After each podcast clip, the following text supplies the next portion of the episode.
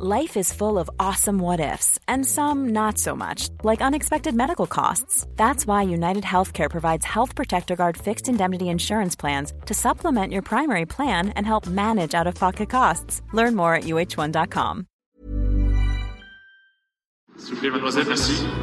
Avec les chips. Santé Mario ouais Je crois que tout simplement, je l'ai fait voler en éclats et euh, j'ai explosé son jeu. You cannot be serious Il est espagnol, Raphaël Nadal Salut légende, 42e épisode et deuxième partie avec King Reg, le roi de l'anecdote. Régis Brunet revient pour nous sur ses années en tant qu'agent de joueur. On parle de Guy Forget, avec lequel il organisait le trophée Lagardère Senior, puis de Mark McCormack, qui a créé le métier d'agent de joueur et la manière dont il a monté un tel empire avec des ambassadeurs comme Björn Borg et Tiger Woods à l'époque. Reg nous confie comment choisir un bon agent quand on est dans la peau d'un sportif professionnel. Notre invité revient sur la puissance du marché français en ayant la chance d'avoir Roland Garros pour rayonner auprès des marques internationales par rapport à des joueurs tchèques ou hongrois dont le marché et l'exposition sont évidemment réduits. On évoque Scud, Laclé, Grosjean, Polo, une anecdote mythique de négociation avec le père d'Arnaud Pasquale. On passe ensuite par Noah, Mauresmo, un dîner avec Cédric Pioline qui s'en grille une et se fait plaisir avec un verre de vin la veille de sa finale à Wimbledon contre Sampras. On termine en parlant de l'expérience de Reg dans le golf, de l'évolution du métier d'agent à l'heure des réseaux sociaux et du format de jeu de ce sport que l'on aime tant. Pensez à nous mettre 5 étoiles sur Apple Podcast pour devenir une légende dans notre cœur et nous aider à faire connaître la chaîne. Vous avez deux formations gratuites en description de l'épisode. La première pour savoir ce que la stat dit de votre jeu. La seconde pour jouer aussi relâché en match qu'à l'entraînement. C'est cadeau. C'est parti pour presque deux heures de bonheur. Bonne deuxième partie avec Reg et bonne écoute à tous. Salut Régis. T'as vu, j'ai coiffeur. Hein. Eh ben moi pas encore, figure-toi. bon, tu reprends le golf? Ouais, j'ai repris hier. Putain, je suis à fond. Quoi. Putain. Je suis repris tellement fort que j'ai mal au dos aujourd'hui. Ah, mais ça, je m'en doutais.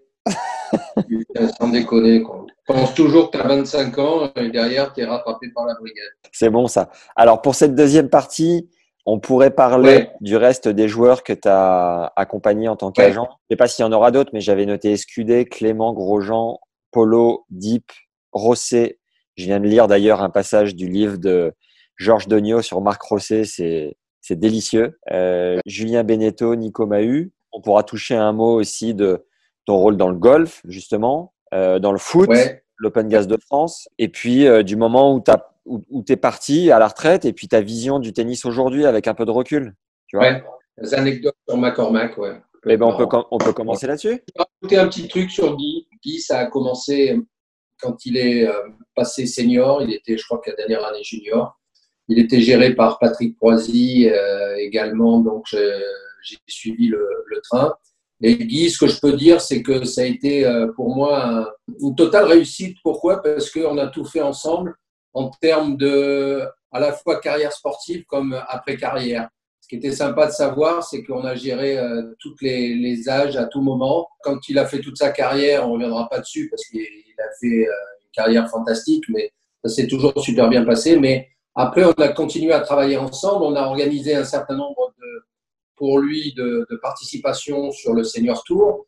Et puis, on a fini par euh, organiser ensemble le, le Trophée Lagardère Senior D'accord. pendant huit ans. Ça veut dire qu'on était, euh, on était associés, on était, euh, on, on a partagé ce business et c'était vraiment très sympa d'avoir pouvoir d'avoir fait en fait toute cette période avec lui parce que c'était parce qu'on s'entendait bien et qu'on était sur les mêmes bases, on était sur les mêmes valeurs. Guy a toujours été fantastique avec euh, avec moi et, c'est vrai que ça l'est toujours et c'est vrai que on partage également un certain nombre de de, points de vue identiques et puis euh, il adore le il adore le golf en plus donc euh, par contre il est il est vraiment bon donc c'est un peu chiant quand même parce qu'il frappe la balle très très fort voilà mais je dirais qu'on passe du temps ensemble. Et pour moi c'était en fait un, un business model qui était génial et une longue une longue partie de de mon de mon business chez McCormack a été un succès grâce à lui.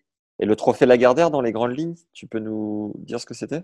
Oui, eh ben, on a imaginé à un moment donné, quand Jean-Luc Lagardère a disparu, de pouvoir lui rendre hommage parce que c'était un grand amateur de tennis et il adorait en fait venir à Roland Garros, participer à, et, voir, et voir le tournoi. Donc, Ouais. donc avec Guy, on s'est, on s'est dit que si on proposait euh, de lui rendre hommage euh, par rapport à un tournoi euh, qui pouvait être fait au Racing, là où euh, Lagardère avait euh, commencé à, à travailler, et, et également à Jean Bouin, c'était une bonne idée. Donc euh, Guy a partagé ça avec Arnaud Lagardère qui a tout de suite répondu euh, présent. Et on a organisé ça pendant huit ans. On a fait venir tous les meilleurs joueurs mondiaux à la fois euh, McEnroe chaque année, mais également Jim Courier, Bruguera. On a fait venir euh, également euh, Björn Borg qui est venu participer à cette fête. On faisait une fête en l'honneur de Jean-Luc Lagardère à chaque édition. Je crois que c'était un, un, parcours très sympa pour lui rendre hommage. En termes de billetterie, c'était quoi les retombées, enfin les données chiffrées? Oh, c'était un, un tournoi sur invitation, donc il y avait huit joueurs, il y avait participation également à un programme le samedi matin où chaque joueur jouait avec un dirigeant d'entreprise. Il y avait énormément de colloques dans, les, dans le village. Au niveau de spectateurs, c'était un, un stade qui contenait à peu près 1500-2000 personnes, mais c'était plutôt un, je dirais, une rencontre du business et, et des fans de tennis pendant euh, trois jours euh, qui s'est avéré un, un, grand succès euh, chaque année. Et la dernière édition, on l'a fait à Coubertin pour les 50 ans d'Yannick Noah. Ça fait 10 ans, sachant que Yannick a, a son anniversaire, là, les 60 ans, le 18 mai. Euh, on avait fêté au mois de septembre avec un peu de retard ses 50 ans et on avait fait venir Stéphane Enberg, Mats Wilander, John McEnroe. Et c'était la grande fête parce que Yannick avait bien sûr chanté à la soirée officielle. Il avait mis le feu, comme on dit, et, et c'était un souvenir euh, vraiment fabuleux parce que c'était euh, indoor, c'était euh, très convivial et on a pu rendre, rendre hommage à tout le monde. Génial. Voilà. Tu voulais nous parler de Mark McCormack, c'est bien ça? Oui, Marc McCormack qui a inventé ce, ce, ce métier et qui a été un grand Ce métier d'agent. Ce métier d'agent, du coup. Commencé avec Arnold Palmer, Jack Nicklaus et Gary Player. Et c'est vrai que j'ai eu la chance de le rencontrer plusieurs fois. Et, chaque fois, euh, il y a une chose où il ne le présentait pas du tout. C'était sur la représentation des joueurs qui, pour lui, était sa raison principale. Parce qu'avec un joueur, on pouvait après créer des événements, créer euh, des événements, ce qui voulait dire faire du sponsoring, et également gérer tous les droits marketing et également les droits de télévision. Donc, c'était son business model. Et je me rappelle très bien qu'à chaque fois qu'il y avait un joueur français ou suisse ou belge, euh, eh ben, il, il attendait pas que, il avait très très peur qu'on ne le signe pas. Et à chaque fois, à, Roland Garros, c'était la réunion en fait où Marc était là. Ma peur, euh, et, et chaque année qui se révélait justifiée, était de le croiser dans les allées de Roland Garros parce qu'on avait un village à l'extérieur dans les plantes, dans le jardin des plantes. Ouais. Et il y a une longue avenue et mon cauchemar était de rencontrer euh, McCormack parce que j'étais sûr qu'il allait me parler, même si j'avais 9 joueurs sur 10, du dixième. Et chaque année, Marc avait un, était très créatif et il notait bien les joueurs qu'il n'avait pas. Et chaque année, donc, il me parlait de. Il me dit Régis, comment ça va? Tout va bien? Ton travail? Oui, écoute, Marc, je me régale, tout va bien. Euh, on a signé pas mal de joueurs et à chaque fois, il me parlait du dixième et il me parlait, il me disait Mais, mais Régis, je comprends pas pourquoi Jacob Lasek n'a pas signé chez nous. Alors, je lui disais que, bon, peut-être que, un, il le méritait pas, euh, que deux, euh, malheureusement, il avait déjà des contrats en cours, trois, qu'il était un peu sur le tard et qu'il n'y avait pas beaucoup de potentiel, quatre, qu'on avait les meilleurs et j'arrivais toujours à m'en sortir. Et chaque année, euh, donc il me disait, OK, d'accord, parfait, pas de problème. Et chaque année, et l'année d'après, il me disait, mais Régis, je comprends pas, mais pourquoi on ne représente pas Mauresmo Alors j'ai dit, bah écoute, Mauresmo, oui, euh, malheureusement, on ne peut pas représenter Mauresmo parce qu'on a déjà signé euh, Amélie Cocheteux qui avait gagné les juniors de Roland Garros, qu'on avait signé Angel Sido, qu'on avait signé Nathalie Dochi, et que malheureusement, eh ben, Amélie Mauresmo ne voulait pas travailler avec nous parce qu'elle ne voulait pas gérer les intérêts avec ses concurrents, ce qui était peut-être légitime, ou enfin bon, c'était comme ça. Ouais. Et tout ça jusqu'au moment où euh, on arrive à, à, un phénomène fantastique parce qu'on arrive à, à, une édition, je ne me rappelle plus en quelle année, et je croise bien sûr McCormack parce que j'ai pas de chance, ok? Et je me retrouve dans l'année, et là, comme par hasard, Stéphane Huette, qui était un joueur, qui était un très bon joueur, mais qui n'était pas un joueur, je dirais, euh, pas voilà, qui n'était pas, qui pas une, étoile montante, euh, se met à battre Ivan Lendl au premier tour de Roland Garros. Je me rappelle plus, c'était au premier tour ou au deuxième tour. Et là, je me dis, mais alors sans déconner, mais là, tu n'as vraiment pas de chance parce que la veille, il bat, il bat Lendl et je suis sûr que je ne vais, pas y, vais pas y couper. Et comme par hasard, je croise McCormack qui me dit, ce Stéphane Huet, il est quand même pas mal, non? Euh, On l'a signé ou pas? Je sans déconner, on n'a pas de cul, hein, je te jure. Et là, et je me retrouve à dire, écoute, Stéphane Huet, ouais, ouais, ouais, c'est bien, c'est un super mec, c'est un top, mais, malheureusement, il n'a pas le potentiel. Alors, euh, imaginez, vous, euh, Imagine-toi de dire à McCormack qu'il n'avait pas le potentiel alors qu'il venait de battre Ivan Lendl. Donc, euh, bon, l'avenir m'a donné raison, mais, malgré tout, la pression était là et à chaque fois, ça me faisait toujours marrer de voir Marc parce qu'il il avait toujours cette, cette passion en fait qui était le, la, de signer les joueurs et il voulait surtout pas en perdre un. Et il avait bien raison parce que euh, bah parce que c'est ce qui faisait son succès à, à, l'époque. L'époque qui a bien changé, mais à l'époque, c'était vraiment important de signer les meilleurs. Il, il, te parlait en anglais? Oui, oui, oui, il parlait en anglais. Alors bon, représenté, j'ai commencé déjà à, à, bien maîtriser l'anglais. Euh, et, j'arrivais, de toute façon, je connaissais la question et j'avais déjà la réponse en moi. Donc, je, pouvais me préparer le matin en me disant, de toute façon, tu vas le croiser. Et puis, de toute façon, il va te dire, euh, voilà. Donc, euh, mais c'était toujours avec beaucoup de gentillesse, beaucoup d'humour. Et, c'est quelqu'un qui nous a marqué parce que c'était encore une société où, qui était une entreprise familiale et qui permettait en fait de, s'épanouir. Après, les sociétés ont changé, ont été rachetées. Après, c'était des fonds, donc c'était une, une, un esprit qui était complètement différent. Mais on a eu la chance avec Patrick Croisy de, de, de, de participer à cette à cette époque McCormack qui était vraiment une époque extraordinaire. Et il venait sur les quatre tournois du Grand Chelem, euh, monsieur ouais, ouais, il sur, ah oui, ça, sur, euh, sur Wimbledon, c'était, il passait 15 jours et, et, il loupait jamais un Wimbledon. Euh, il regardait tous les matchs, il allait voir tous les clients. Il était, c'était un vrai passionné de tennis. Sa femme Betsy Negelsen était une joueuse de tennis. Il regardait tous les doubles. C'était vraiment un, passionné, il lâchait rien du tout. Aux États-Unis, bien, sûr. On participait aux réunions euh, dans ses bureaux parce qu'il des fois, il, participait aux réunions. Donc, je vous laisse imaginer la tension qu'il y avait parce que c'était Monsieur McCormack qui arrivait pour participer à, une réunion de, de, la, de la division tennis. Donc, c'était assez particulier. Mais il s'intéressait, il savait tout sur tout le monde. Et c'était un grand, un grand fan de tennis et de golf, bien entendu, parce qu'il est du golf, mais surtout de, de, tennis, qui était sa seconde passion. Et selon toi, qu'est-ce qui a fait euh, que IMG était la boîte numéro une? Comment ce, quelle, quelle, était la force principale de ce mec-là? Comment il a monté cet empire? Ben, je, je, pense qu'il il a commencé avec un historique qui jouait en sa faveur, parce qu'à à, l'époque, euh, il a, géré tous les, tous les champions, donc ça veut dire qu'on commençait déjà avec quelque chose, on pouvait parler de la société quelqu'un qui invente une société et qui explique un business model qui allait s'avérer euh, judicieux, en représentant Nicholas Palmer et Gary Player qui étaient des stars. Derrière, c'était plus facile de signer Rod Lever, Ken Roswell, euh, Pierre Barthès même a signé avec lui euh, dans France. Et puis derrière, il a, il a eu la, la, grande idée de bon, le succès avec Björn Borg, parce que Björn Borg a été chez IMG, il y a une longue histoire de Björn Borg chez IMG, et ce qui a fait que euh, ça a été le. Après, il y a eu des concurrents, bien entendu, mais, mais c'est vrai que ça a lancé formidablement bien sa société. Et puis après, il a eu Tiger Woods, et tous les, les Pete Sampras, les André Agassi, les Jim Courier sont passés par IMG.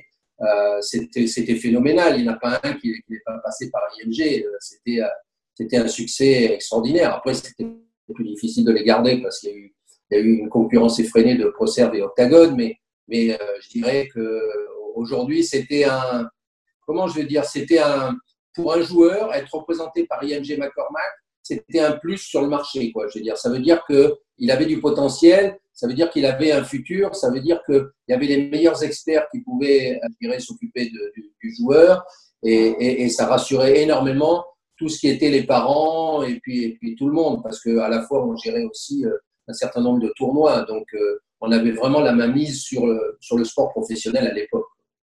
Tu avais, lu le bouquin What They Don't Teach You at Harvard Business School? Oui, bien sûr, c'était euh, un, un, un, bouquin qui était extraordinaire parce que c'était un bouquin de bon sens avec des anecdotes.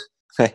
et c'était et c'était vraiment phénoménal. Et je, me, je, je sais que je, je, je l'ai toujours et, je, je lis quelquefois des chapitres parce que ce bon sens était était était vraiment euh, opportun pour notre métier ouais. euh, parce que c'était euh, c'était vraiment très efficace et, et, ça remettait en fait euh, les valeurs du business euh, à, à, chaque chapitre était resté en jeu et, et c'était vraiment un bouquin qu'il fallait absolument lire pour pouvoir faire partie de la société. Il est bon ce Marc. Alors pour reprendre la liste des, joueurs que tu as accompagnés, est-ce qu'on peut euh, basculer avec Nico Escudé? Oui, Nico Escudé que on a on a signé comme un, des grands espoirs du tennis mondial parce qu'il avait fait des très très bonnes performances jeunes. Euh, j'ai eu beaucoup de chance en fait de, de, gérer Nicolas parce que Nicolas vient d'une famille euh, extraordinaire euh, avec une éducation euh, top. Il a eu malheureusement le, malheur de perdre son père très jeune, mais sa mère Martine nous a toujours fait confiance. Euh, elle était toujours là, à bon escient, posant les bonnes questions. On a eu la chance de gérer également son frère Julien qui était un international réputé euh, de football, il a disputé plusieurs matchs de l'équipe de France, qui était aussi un joueur euh, vraiment d'une éducation parfaite. Et on a euh, réussi à, faire de très bons deals pour lui. Il a été chez Nike au début, après il a été chez Takini à la fin, il était toujours très content. Ça a été un bonheur de le gérer. C'était, fantastique. Il se passait toujours dans la fraternité, dans la confiance. Euh, je remercierai jamais assez euh, Nicolas et, sa famille euh, de nous avoir accordé cette confiance, ainsi que Julien dans le football. Et puis, il faut pas quand même oublier, c'est que Julien, euh, Julien, pardon, Nicolas a réalisé pour moi le plus grand exploit du tennis français, parce qu'on parle bien sûr de Yannick qui a gagné Roland Garros, on parle bien sûr de 91 et la finale de la Coupe Davis avec Guy qui a, qui a battu Sampras. Mais aujourd'hui, il faut se souvenir, et je pense qu'on n'en parle pas assez, de la performance de Nicolas Escudé, qui à l'époque devait être 30e mondial, et a réussi à battre en finale de Coupe Davis en Australie Letton Hewitt sur herbe, qui était numéro un mondial. C'est un clin d'œil à, Nico, mais je pense qu'il ne faut jamais oublier ça parce que gagner là-bas devant le public avec une ambiance phénoménale, ça reste un des plus grands souvenirs. Moi, j'étais là-bas sur place. J'ai fait le déplacement à, à, Melbourne et ça reste un, souvenir magnifique et, et, et bravo, pour, bravo pour lui. Tu dis que sa maman posait les bonnes questions. C'est quoi les bonnes questions de l'entourage du joueur auprès de l'agent? Oui, c'est les bonnes questions. C'est savoir est-ce qu'il faut signer ce contrat Est-ce qu'on a le temps Ça veut dire qu'on n'a pas de pression. Ça veut dire que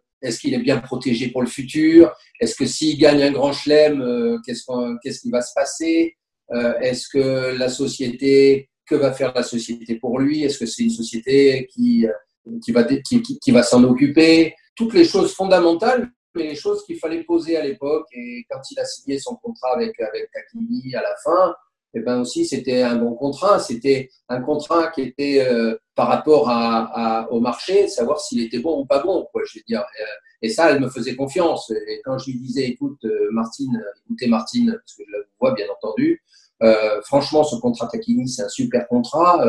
Voilà pourquoi, voilà le nombre de sociétés qui ont été approchées, voilà le nombre de réponses. C'est-à-dire qu'à un moment donné, euh, il, il, fallait connaître l'environnement de tous les contrats qu'on a pu discuter avec eux pour savoir si c'était les bons contrats, combien d'années par rapport à son âge et quelle est la protection, et puis éventuellement et également parler de, de, tous les bonus des tournois qui étaient, qui étaient bien négociés. Voilà.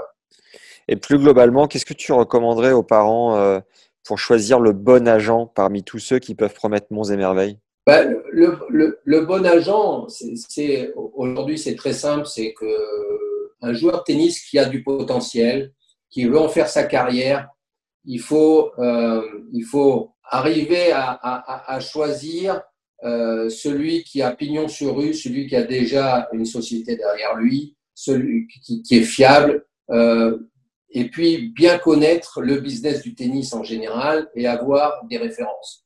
Euh, c'est très important d'avoir des références et savoir également qu'est-ce que le joueur attend d'un agent parce qu'à un moment donné, euh, qu'est-ce qu'un agent? Ça peut être un, relation publique, ça peut être un, financier, ça peut être quelqu'un qui va optimiser les taxes, c'est quelqu'un qui, qui va faire des placements. Je veux dire, il faut bien attendre ce que la famille et le jeune soient en, considération de, de, de, pouvoir demander. Je veux dire, euh, euh, aujourd'hui, on est arrivé dans un, dans un phénomène de, réseaux sociaux qui est très important pour que derrière, il y ait une stratégie qui se mette en place. Euh, si aujourd'hui le, le, joueur veut être numéro un mondial, est-ce qu'il a les capacités? Est-ce que l'agent va pouvoir faire face aujourd'hui à, à, à, ce potentiel ou pas?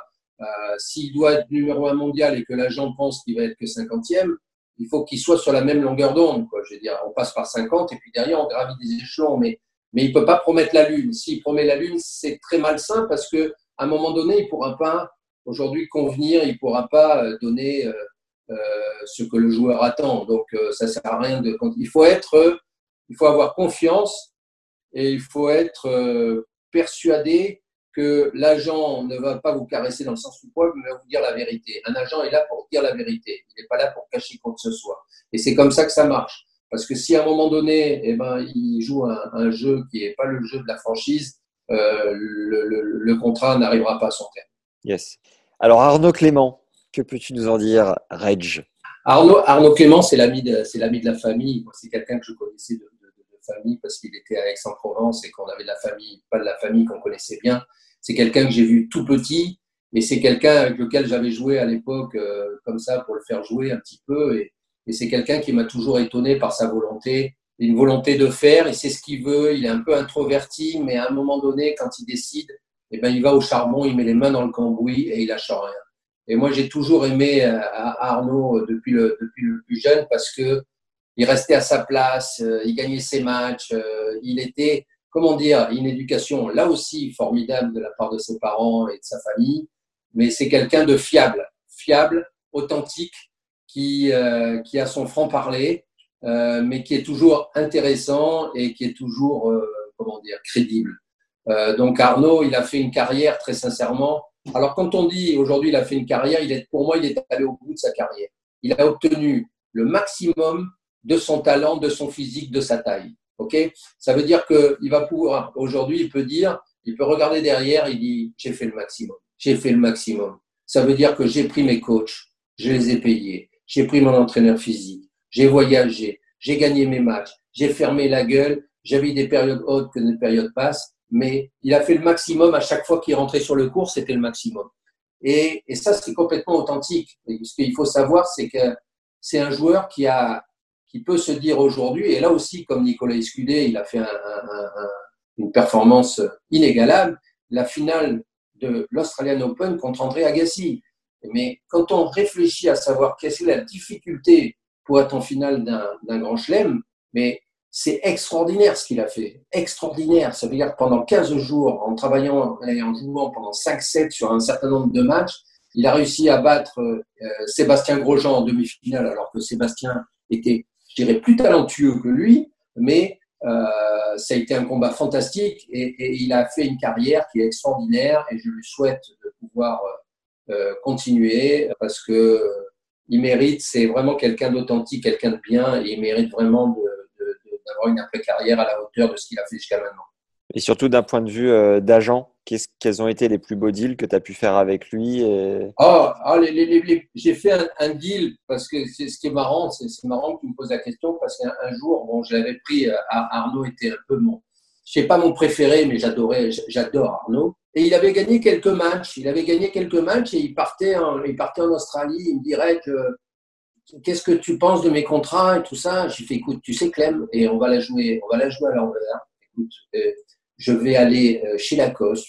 Regarde-moi, j'ai rendez-vous à 3 heures. S'il veut pas te prendre, ok, et eh ben je vais aller au, club Lacoste. Je vais te prendre des affaires et tu vas aller avec eux et tu vas me leur montrer si tu veux que tu que tu es, que, que, que es un bon, que es même pas un bon, mais tu es un très bon vieux. Il me dirait, ok, ok, pas de problème, ok. Donc je vais à 15 heures, je vais voir mon ami Jean-Claude Fauvet, euh, qui était responsable en fait de Lacoste euh, et tout le sponsoring, et je lui dis, écoute Jean-Claude, tu me fais confiance, on a fait quand même pas mal de deals, on a fait Guy, on a fait Arnaud, euh, est-ce que tu me fais confiance ou pas? Il fait, ah, bien sûr que je te fais confiance. Ok? Et il me dit, écoute, j'ai un petit jeune là, et je veux pas qu'il aille ailleurs chez, chez Lacoste. Il va être, ça va être un avion, vieux ok? Euh, Il va être, dans les 10 meilleurs joueurs du monde, je te, je te mens pas, mais maintenant il faut que tu me le prennes, c'est impératif. Euh, voilà, je t'ai amené une petite proposition pour commencer, mais, mais crois-moi, celui-là, tu es obligé de le prendre, tu me le fais pour moi, mais je veux qu'il soit chez Lacoste. Il avait quel âge là, Arnaud? Il devait avoir 19, 18, 19. Il était jeune. Il était jeune. Tout départ. Il était jeune, il partait, il partait en Australie, je me rappelle très très bien. Et Jean-Claude me dit Oh, écoute, on va voir, euh, laisse-moi ta proposition, mais je peux pas te la signer, on va voir, on se reverra dans deux mois, tout ça. Il me trimballe un peu, normal. Ok, je suis habitué. Et là, j'ai dit Écoute, Jean-Claude, euh, ok, d'accord, ok. Bon, bah, tu sais ce que je fais euh, Je vais aller voir Michel Fermier, qui est à la boutique, avec Michael bah, je te dis, je vais prendre des chemises. Il me dit, oh, non, tu peux pas faire ça. Je dis, ouais, ouais, ouais, je vais faire ça. Je vais prendre des chemises, il va partir avec et je vais te dire, et il va jouer. Par contre, la proposition que tu as là, si tu me la donnes pas, elle va être euh, relevée à la hausse parce que le mec, il va te surprendre. Il me dit, ah oui, oui, oui, bien sûr. Il se met à rigoler parce qu'on avait quand même une, relation qui était assez, assez, assez proche. Et, donc, je vais voir mon copain Michael à la, à la boutique et j'ai dit, Michael, voilà, le gosse, il a telle taille, tu me mets un sac, et je veux surtout euh, que tu sois euh, comme d'hab, que tu sois généreux parce que le gosse, c'est un bonheur. ok? Il me dirait, pas de problème. Et j'arrivais, il m'a laissé un sac, il a fallu euh, deux épaules bien construites pour pouvoir porter jusqu'à ma voiture. Et la voiture, elle a dû rayer le parquet, le, le, bitume rue de Rivoli parce que j'étais sur l'échappement. Donc, euh, donc euh, j'ai amené ça à, Arnaud qui m'a fait confiance, qui a commencé à jouer avec Lacoste et qui a continué toute sa carrière à jouer avec Lacoste avec des deals qui étaient, qui étaient très sympas et il s'est éclaté parce qu'il a, il, a vraiment apprécié d'être chez Lacoste. Mais, voilà, son début. Et c'est vrai qu'il a tellement bien joué qu'après, ben, Jean-Claude a été obligé, il était très content de signer Arnaud. Parce que quand il arrivait lui aussi, il n'avait pas son accord Mac à lui, mais quand il avait euh, René Lacoste qui lui disait pourquoi on n'a pas signé X, Y, Z, euh, eh ben, il faisait la gueule aussi. Donc, euh, donc on, a eu un, échange de bons procédés avec Lacoste qui a permis à un moment donné de signer quelques joueurs qui étaient franchement à l'image Lacoste, les Français, les bons accrocheurs, un peu comme le crocodile, la notoriété du crocodile qui était bien connue, c'est qu'on lâche rien sur le cours, on se défonce, on essaye de gagner un match et on sort avec le sourire. Donc c'est toi qui, qui, établissais les montants des contrats en fonction de la carrière du joueur, son évolution, sa progression et qui revoyait l'évolution du contrat au fur et à mesure? Oui, alors là, là, très sincèrement, ça dépendait de la concurrence. Quand j'allais voir, euh, je dirais Lacoste, je savais ce que Nike voulait faire, je savais que Reebok faire, je savais ce qu'Adidas voulait faire, Patini, Fila et tout ça. Donc j'avais une idée du marché. Donc euh, il fallait que ça soit, quand le joueur était, était jeune il n'avait pas trop réussi, les fixes étaient bas, mais les bonus étaient conséquents. Donc, quand le joueur a un peu plus de notoriété, il est évident que le fixe était plus important et les bonus étaient un peu moins importants, mais, mais on savait à peu près entre toutes les sociétés qui étaient capables de mettre temps et de temps. Et, et, et, on, a, on a très bien travaillé parce que oh, il y avait des joueurs chez Lacoste, il y avait des joueurs chez Nike, euh, il y avait des joueurs chez Adidas et chacun avait un ou deux joueurs français, mais le joueur français était important parce que il y avait de la notoriété grâce à Roland Garros. Il faut savoir, c'est qu'à un moment donné, si un joueur français joue bien à Roland Garros, il va être sous les feux du projecteur et il va être rapidement une star euh, plutôt qu'un joueur tchèque ou un joueur hongrois qui aura beaucoup moins de possibilités qu'un joueur français de, de, de, percer. Et les hauts-clés de Arnaud, c'est toi qui les avais négociés aussi? Le contrat haut-clés Les lunettes? Le contrat haut-clés, oui, alors le, le, le contrat haut-clés, c'était un contrat qui était un, un contrat de, parce qu'il avait des problèmes de, je ne me rappelle plus, mais des problèmes de vue. Oakley était la seule euh, société qui était capable de lui euh, corriger tout ça. Donc c'était un contrat qui était un contrat de, de, prestation d'équipement, mais qui n'avait pas de, de, contrat financier. Mais on l'a beaucoup vu, on l'a beaucoup vu, il a été approché pour des contrats, mais il n'y avait que Oakley qui pouvait le ça. Et Lacoste n'a jamais voulu faire de bandana? On a, on a pensé à, l'époque pour essayer de créer une, sorte de bandana, mais il n'était pas. Il avait, non, c'était à l'époque où c'était la famille Lacoste qui gérait. Donc, euh, au, niveau créatif et au niveau. Euh, c'était un peu différent de toutes les sociétés actuelles. C'était plus le piqué qui était là, c'était le la, la tradition et c'était beaucoup moins l'originalité. D'accord. Tu as dit que tout à l'heure que Arnaud, c'était pas ton préféré. C'était lequel ton, ton préf? Non, non, c'était un de mes préférés. C'était un de Ah. mes préférés. D'accord. Oui, oui, oui. oui. Non, non, non, non, j'ai tout- tous ceux dont je parle. Arnaud, c'était un, un de mes préférés. Pourquoi? Parce qu'il était, il était de, de- du côté d'Aix-en-Provence, à côté de Marseille. Euh, je connaissais sa famille euh, et je l'ai pris tout petit et il était nickel. Mais, mais, mais Scud, c'était, c'était pareil. j'a- j'a- J'adorais. Je crois qu'on on peut faire ce métier que si jamais on, on- on a cette, cette relation. Ouais. Euh, j'ai eu un certain nombre de, d'autres clients euh, où j'avais pas cette relation et j'arrivais et je faisais pas du bon boulot. Pour aimer ce métier, il faut avoir cette euh, cette, cette complicité et bien s'entendre Ouais. pour être sûr de ne pas se de pas se, se, se brouiller parce que se, se brouiller dans ce métier c'est une catastrophe. C'est pas Quand possible. Quand, tu disais que tu as présenté Arnaud, tu disais au représentant Lacoste, Eh, tu peux me faire confiance, je t'en ai déjà emmené d'autres. Ouais. Qui t'est arrivé de présenter euh, euh, quelques joueurs et de totalement de foirer sur, euh, sur leur carrière? Oui, je me suis foiré un certain nombre de, de, de- Oui, je me suis bien sûr que je me suis foiré parce que fait, ce qu'il y a, c'est que mon côté peut-être marseillais, mais, je vendais toujours un numéro un mondial. Euh, Et malheureusement, il y en a qu'un quoi, de numéro un mondial. Donc, j'avais tendance à, à rajouter 25 à 30% d'espoir supplémentaire par rapport à la capacité et au potentiel du joueur.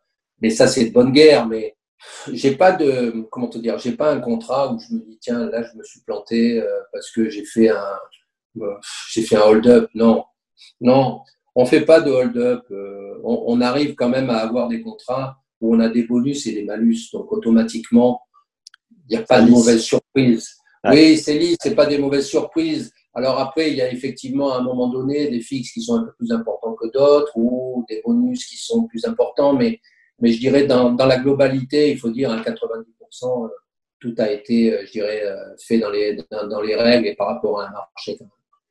Seb Grosjean, du coup, euh, pareil, euh, plus, plus beau deal et puis une anecdote ou deux pour nous. Seb, qu'est-ce que je peux dire et qu'est-ce que je peux pas dire sur Seb, euh, que j'adore Seb est, est marseillais, euh, je connais très bien ses, je connaissais très bien ses parents, euh, qui étaient à Pralou, là où j'allais en hiver au ski. euh, il était à, à Marseille, euh, un, un- un- un grand espoir, énormément de talent, entraîné par Bernard Fritz, qui était son deuxième père. Tu l'as rencontré à Marseille euh, Oui, oui, j'ai rencontré à Marseille. Et puis bon, on, on- on- on se connaissait, je l'ai vu grandir. hein. donc c'était plus facile. Et puis euh, Seb, à un moment donné, il perce. Il était, il était peut-être un peu en retard au niveau, euh, au niveau jeune, mais après, il, s'est développé. Il avait un coup droit, c'était fabuleux. Il pêche de coup droit, agile, bien d'un très très bonne main. Et puis, il a commencé à gagner des matchs, et puis on a commencé à travailler ensemble. Tout allait très bien. Là aussi, je l'ai mis chez, chez Lacoste. euh, parce que, bon, euh, non, il était chez Reebok, pardon. Il était chez Reebok, il était géré par Jean-Jacques Chéry euh, au début, et il a fait une, une carrière, une très très bonne carrière. On sait après ce qu'il a fait.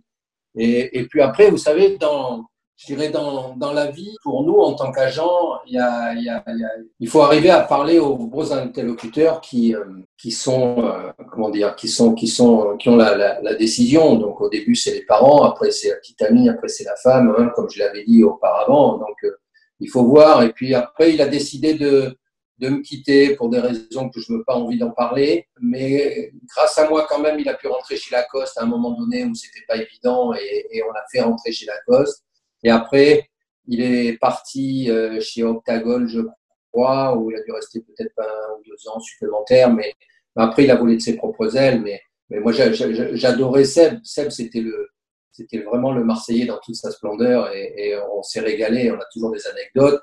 On prend toujours du plaisir à se rencontrer et il fait une remarquable après-carrière. Donc, euh, je suis très content pour lui. Tout va bien pour lui et, et surtout que ça continue comme ça. Mais c'est un type, euh, type charmant. Paul-Henri Mathieu? Paul-Henri Mathieu, oui, une anecdote. Polo, je le prends à 15-16 ans, je me rappelle. euh, Je vais à Strasbourg, on voit ses parents, on décide de travailler ensemble. Il est à l'INSEP, à la fédération. Il se plaît pas beaucoup à l'INSEP. Il y a du brouillard, il y a du vent, il y a de la pluie. Euh, c'est pas son truc. Et un jour, euh, il vient me voir, il me fait, euh, c'est avec ses parents, parce que c'était plutôt ses parents qui géraient ça pour lui. Et il me dit, euh, Régis, je sais que vous avez l'Académie Nick Bolitieri fait partie du groupe IMG McCormack, donc j'aimerais bien aller faire un stage de, de 10 jours là-bas pendant l'hiver. Je lui ai dit, écoute, ouais, c'est une bonne idée, il n'y a pas de problème, je t'organise ça, tout va bien.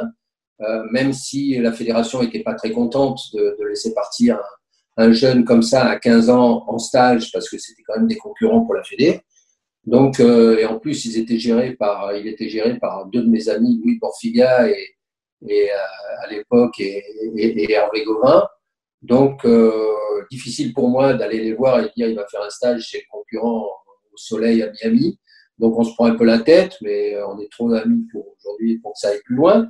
Mais euh, je, je, voilà, et puis il va faire ses, ses 10 jours là-bas à Bradenton. Il rencontre Nick Politieri, qui lui aussi euh, est, est, un, est, un, vendeur extraordinaire. Il me rappelle, il me dit Régis, euh, Paul-Henri, euh, il faut que tu le laisses. Euh, ce mec a un talent fou, je vais en faire un champion. Il faut savoir, c'est que Nick Politieri gérait à l'époque Sampras Agassi Courrier, qui était passé par là-bas. Donc l'académie avait une espèce de aura fabuleuse. Euh, je lui ai dit, écoute, euh, on va voir avec Paul-Henri, et puis on te rappelle. Et Paul-Henri rentre, et il vient me voir, et il me dit, écoute, euh, moi j'aimerais bien aller à l'année là-bas. Je dis, écoute, à l'année là-bas, ouais, mais enfin bon, tu la fédération, est-ce que vraiment c'est ce que tu veux faire? Moi, j'ai pas de problème, enfin bon, faut que tu ailles voir, parler d'abord à la fédération qui t'a aidé jusqu'à maintenant pour pouvoir leur, expliquer. Donc il y va avec les parents, et puis il décide de d'aller faire un, stage à long terme. Donc j'appelle Nico Thierry, j'appelle IMG parce que ça coûtait effectivement beaucoup d'argent, ça coûtait 50 ou 60 000 dollars à l'époque. Et, je demande à IMG donc de, pouvoir euh, consentir à, l'aider et à payer ce, ce fee pendant chaque année pour Paul-Henri pour qu'il puisse aller à l'université. Wow. Donc il est resté, euh, mais à l'époque c'était beaucoup d'argent et puis c'était, moi franchement j'y croyais énormément parce que ça changeait un peu du, du, du, système français. Je pense que également euh, travailler en hiver au soleil, on travaille plus facilement. Euh, et j'ai expliqué aussi à la fédération que c'était peut-être un bon moyen de faire un test et que l'important c'était la volonté du joueur et qu'il fallait pouvoir être différent pour pouvoir réussir. Donc il est parti, je me rappelle plus, pendant deux trois ans là-bas, ça s'est bien passé. Il a, il a beaucoup travaillé. Je pense qu'il s'est aguerri. Il a fait une carrière qui est celle qui est ce qu'il a fait, qui est, qui est une très belle carrière. Il aurait pu toucher le jackpot s'il avait fini son match contre Yuzny à Bercy, ouais. à notre plus grand regret. Et là, malheureusement, il a un peu paniqué, et, et mais euh, il a fait une carrière assez, euh, assez bonne dans l'ensemble. Je pense qu'il avait le potentiel pour faire peut-être un peu mieux, mais après, vous savez, il y a beaucoup de. Tu sais, il y a, le, il y a le mental, il y a le physique, il y a le timing, il y a tout ça qui fait qu'à un moment donné, ben, ça passe, comme peut-être euh, un Arnaud Clément l'a fait ou un Nicolas Escudé. Lui, bon, il est peut-être resté hacké, il n'aurait pas eu sa cette chance-là. Je pense qu'il a eu deux, trois chances pour le faire, il les a pas saisies. Il a fait quand même une remarquable carrière et c'est quelqu'un qui, je dirais qu'il faut féliciter. Quoi. Il a fait une belle carrière. Est-ce que c'est toi qui l'as fait signer chez Adidas et pourquoi pas chez Lacoste du coup? Alors Adidas, oui, c'est vrai, il n'a pas signé chez Lacoste. Euh, là aussi, c'est pareil, c'est qu'il a commencé chez Adidas et Adidas étant en contrat avec Bolitieri, à, à, à l'époque n'a pas voulu le lâcher et il était, il était, euh, il avait un gros potentiel, euh, Paul Henry. Donc quelqu'un qui a un gros potentiel et qui signe dans une première société, il a toutes les chances de rester jusqu'à la fin, quoi. Parce que si jamais on veut se battre contre Adidas, eh ben, il va falloir, il faut savoir, c'est que dans les contrats, Adidas, qui était là au début, a toujours le droit de matcher la meilleure proposition et c'était toujours difficile de faire monter une société. Alors, ce qui était un peu mon but, hein, c'était de faire monter la société pour que derrière, il puisse avoir un meilleur contrat. Mais euh, on n'a pas réussi, en fait, à trouver une société. Pourquoi? Parce que ben, il était toujours un peu en dedans et Adidas a toujours voulu le garder parce que ben, il était en plus de Strasbourg, donc Adidas est de Strasbourg. Et c'était un peu l'enfant d'Adidas, c'était l'enfant de Bolitieri. Donc, euh, tout ça a fait que ça a resserré les liens avec Adidas. Et, il est resté jusqu'à, je crois, toute sa carrière avec, euh, eux. Il était euh, chez Wilson, je me souviens à la fin. Les, les 50, 60 000 euros que vous, aviez, que vous avanciez pour le, les coûts de l'académie, est-ce que c'est un deal où après, une fois que le joueur est sur le circuit, il le rembourse avec un pourcentage de son prize money ou c'est donné, c'est cadeau euh, Non, non, c'est cadeau. Ça veut dire qu'on investissait sur un joueur et puis, euh, ça, c'était mon rôle de demander à ma société de dire Attends, là, on a un bon, euh, il a besoin d'aide aujourd'hui, il n'a pas les, fonds pour ça, il faut que vous m'aidiez à ce que eh ben, on puisse faire un bout de chemin ensemble et c'est le bon moment pour, pour essayer de lui faire passer un palier, quoi, je dirais. Tu sais, quand tu, quand tu, à un moment donné, tu vas voir IMG, euh, c'est la même société, donc euh, c'est des budgets différents. Donc, euh, quand Nick gère Sampras, Agassi, Courrier et qui dit je vais en faire un numéro un mondial, c'est plus facile de donner 50, 60 000 euros ou dollars, enfin peu importe. Mais c'est donc donc ça s'est fait, mais on a été très content de pouvoir l'aider. Après, bon, je crois que c'est il fallait le faire, on l'a fait, et puis après, bah, voilà, l'histoire c'est comme ça, c'est bien. On était très content pour lui. Notre ami Deep, Arnaud Di Pasquale oh, Deep, Deep. Deep, c'est. Deep, c'est des, des, contrats très jeunes, hein, déjà. Ouais, c'est des contrats très jeunes. À 15 ans, euh, je vois Deep, euh, il est au championnat de France. Le gosse, il est, il est beau gosse, euh, il bouge bien, il a la tchatch, j'en fais tout de suite. puis il a, il a, du potentiel, il, fait, il, fait, il, a un bon œil, je vois qu'il bouge bien, il m'intéresse, il, a du, il a du talent. Et je me dis, bon, allez, on attaque. Donc je vais le voir. Euh, ouais, bon, est-ce que je peux voir tes parents euh, Oui, oui, tu peux les voir, mais euh, c'est sympa, mais, mais ils sont, à, ils sont au Maroc. Je dis, bah, écoute, ah, ok, d'accord, ah bon, ok. Bon, je connaissais un petit peu toute son histoire parce que j'étais pote avec Dominique Poé, qui était son coach à Poitiers. Et donc, euh, je lui demande euh, bah, les, numéros de téléphone de, son père, euh, parce qu'il avait perdu sa mère quand il était très jeune. Donc, et j'appelle son père. J'appelle son père, j'ai dit écoute, bonjour monsieur Di Pasquale, j'aimerais bien venir vous voir. Est-ce qu'on peut prendre un rendez-vous? Bon, un peu froid. Et il me dit bon, écoutez, si vous voulez venir, venez dans 15 jours, telle heure, 6 heures du soir, un mardi. Bah, écoutez, je serai là, euh, Casablanca. Et, me voilà. T'as vraiment une vie dingue. et, et, me voilà avec, et puis je prends l'avion, je vais à Casablanca, Casablanca, je prends mon petit taxi euh, marocain et j'arrive, j'arrive en bas, je sonne, j'espère juste qu'il a, qu'il a pas oublié le rendez-vous ou que tout va bien ou qu'il est là parce que j'ai dit autrement je suis mal. Et donc, il me, répond, voilà, et on commence à s'installer dans le, dans le salon. Je m'en souviens très, très bien. Et puis, je lui fais petit A, petit B, petit C, petit D. Je lui dis, votre fils, voilà, il dit rien, il ferme ma gueule, il ferme sa gueule. Et je le sens, euh, ouais, il connaît pas, en fait, pour ce qu'est un agent. Il apprend, il commence à me poser deux, trois questions. Oui, mais mon fils, euh, il est dans la charpente. Donc, euh, c'est un c'est un taulier, il a l'habitude des négociations. Et moi, je suis le petit euh, blaireau qui arrive de Paris et qui est là pour gérer ses intérêts financiers. Donc, ça veut dire que gérer les intérêts financiers de mon fils, mais attention, vous ne savez pas où vous allez, quoi. En fait, c'est un peu le style, quoi. J'ai fait écoute, écoutez, monsieur Di Pasquale, voilà, moi, voilà comment je vois les choses.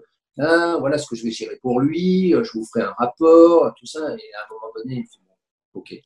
Voilà, voilà, voilà qui je représente, voilà ce que j'ai fait, euh, parce que c'était déjà, je pense, renseigné. Voilà ce que j'ai fait, voilà tout ça. Moi, votre fils, c'est ma priorité, bien sûr. C'était tous ma priorité, hein, c'est clair, parce que j'avais quand même 24 heures dans la, dans la journée, donc je pouvais avoir une priorité par heure. Donc, ce qui était possible, mais c'était vrai en plus, c'était ma priorité. Et j'ai dit, bon, votre fils, euh, très sincèrement, il va, être, euh, il va être très fort, il va être dans les 5 meilleurs joueurs du monde, il a besoin de quelqu'un qui gère ses intérêts pour lui, vous rendez compte, il y a tellement de gens qui sont autour et qu'il a.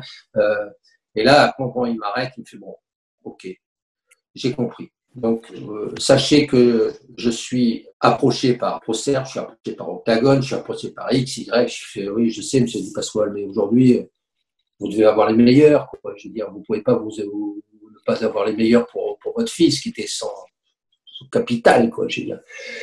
Il me fait, bon, euh, ok, ok, ok, ok, j'ai combien de temps? Je dis, vous avez le temps que vous voulez, un mois, deux mois, trois mois, mais moi, très sincèrement, euh, je suis venu à Casa, euh, j'aimerais que je, je, je, vous soumette un contrat, regardez, c'est un contrat qui est là, voilà pourquoi, toutes les clauses, et puis, très sincèrement, moi, je ne veux pas partir d'ici, je, moi, je, m'attache au radiateur, mais, mais j'ai trop envie de m'occuper de votre fils, quoi.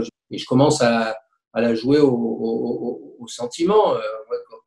Je m'en fous. Moi, de toute façon, ils sont pas bons. Donc, euh, je ne crains rien. Euh, euh, Procerve, il crève la dalle. Euh, non, il n'y a qu'un taulier, c'est moi. Et je me vends, mais grave de chez grave. À la fin, il me fait bon. Il me regarde, il me fait je vous donne les intérêts de mon financier de mon fils. Mais je peux vous dire, si vous vous plantez, je vous lâcherai pas. Du style, et, et à moi. Je te les laisse, ok? On va travailler ensemble, ok? Tu me parais bien comme mec, ok? Mais, mais c'est mon fils, ok? Alors tu fais attention et tu fais le meilleur travail. Parce que si tu fais pas le meilleur travail, je suis derrière. Je fais, je dis pas quoi je le ferai le meilleur travail. D'accord? Vous pouvez me faire confiance. OK? Tous, ils m'ont fait confiance, donc vous pouvez me faire confiance. Et il me dit, après, il me dit, bon, OK, mais je suis dans la merde. Je fais, pourquoi vous êtes dans la merde, M. Di Pasquale ben Parce que j'ai Octagone, j'ai Octagone qui vient demain à 17h. C'est énorme. Écoutez, M. Di Pasquale, appelez-le maintenant. Ça ne sert à rien qu'il vienne. Je voulais pas qu'il vienne, bien entendu. Ah oui. J'ai pas envie qu'il vienne. Vous allez perdre votre temps sont pas bons, ok. Euh, bon, ils disaient ça pareil de nous, hein, ils ont trop de clients, ou peu importe. Hein, C'était notre. Ils vont vous envoyer des fleurs, ils vont vous faire attirer, rentrez pas dans le jeu, ok. Moi, je suis là, regarde-moi, et je, suis là, je suis plutôt libre, ok? Et bon, ok, je vais les appeler. de toute façon, je veux dire, s'ils sonnent à votre porte, et vous ouvrez pas. Et là, ça a commencé à se dégeler. Et là, on a commencé à, à boire un coup, à fêter le contrat.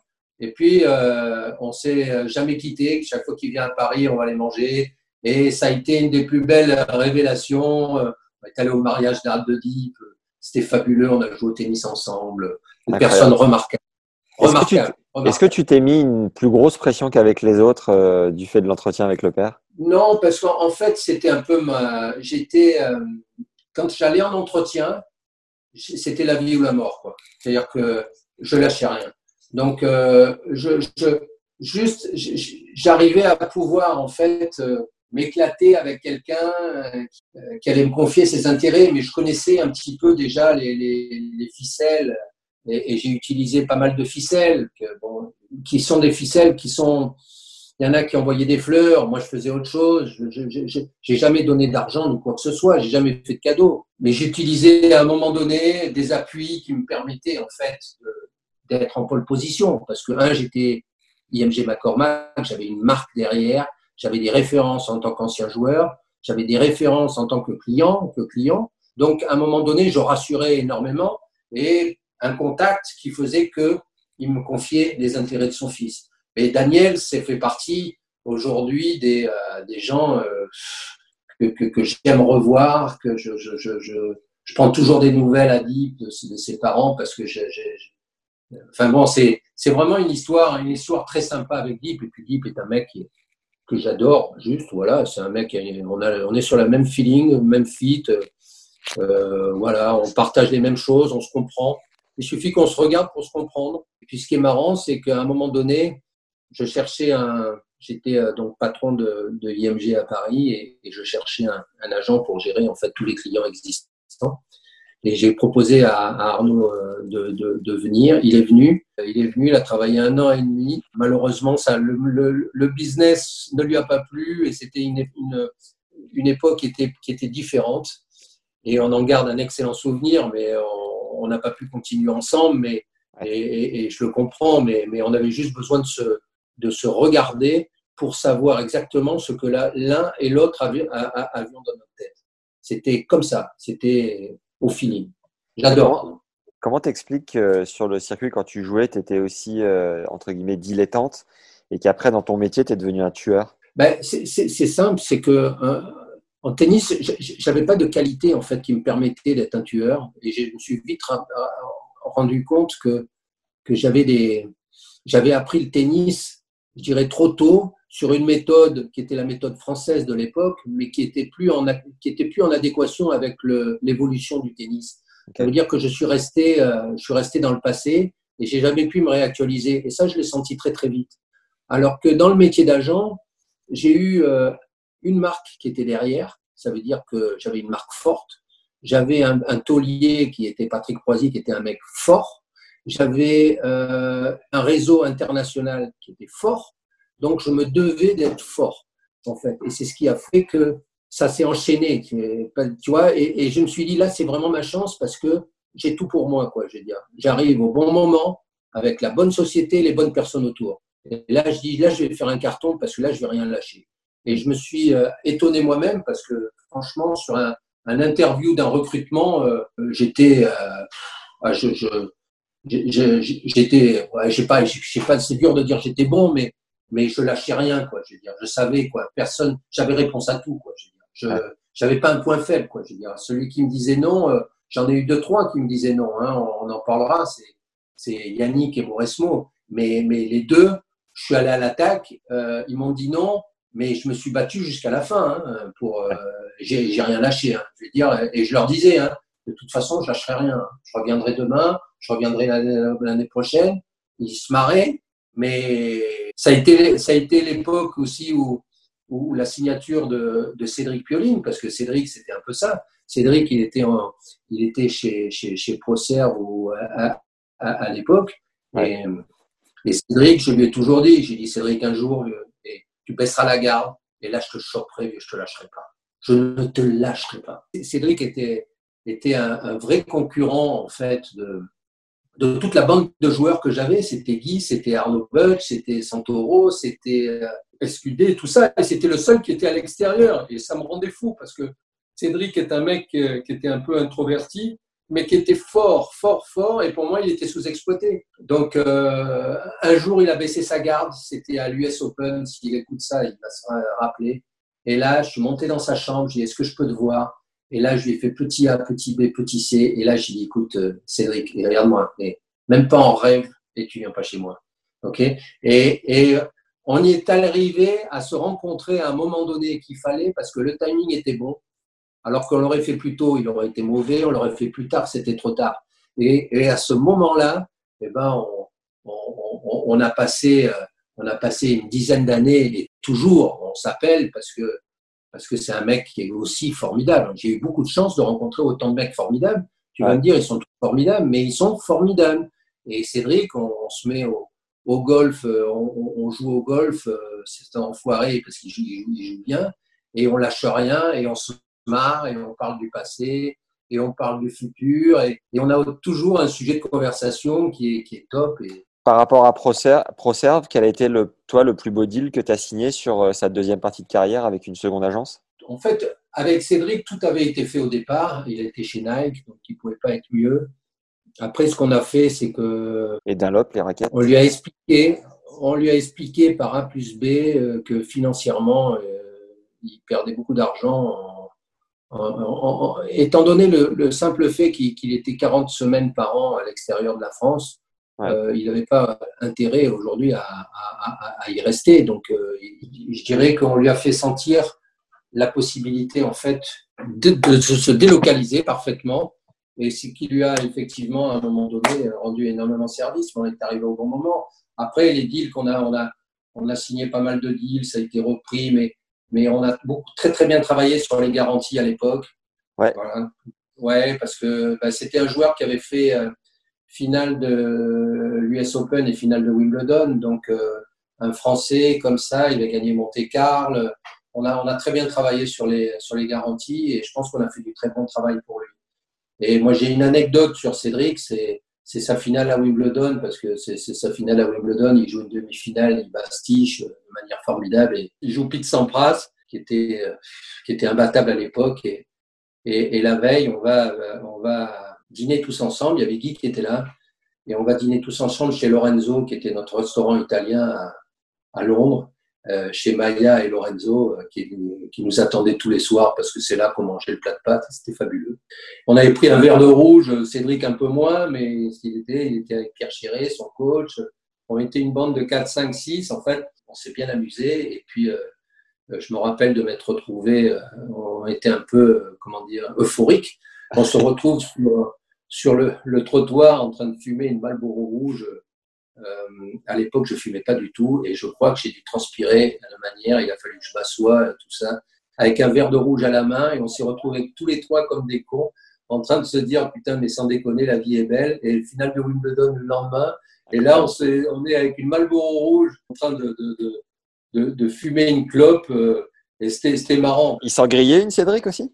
Oui, oui, oui, oui, oui, oui, oui, il s'en grillait une. Oui, oui, oui, oui, c'est bon ça. Pour, hein, pour ça kiffer un peu. Et puis, euh, oh là là, je me rappelle, hein, je transpirais comme un, comme un malheureux. Lendemain, un athlète était, à l'époque, Régis, c'est pour ça. Et, et, le lendemain, on était, on était dans la tribune, là, tous en, train de, de, regarder le match. Là, c'était un, franchement, c'est des super souvenirs. Un, de tes clients qui fait une finale de Grand Chelem, c'est quand même le top.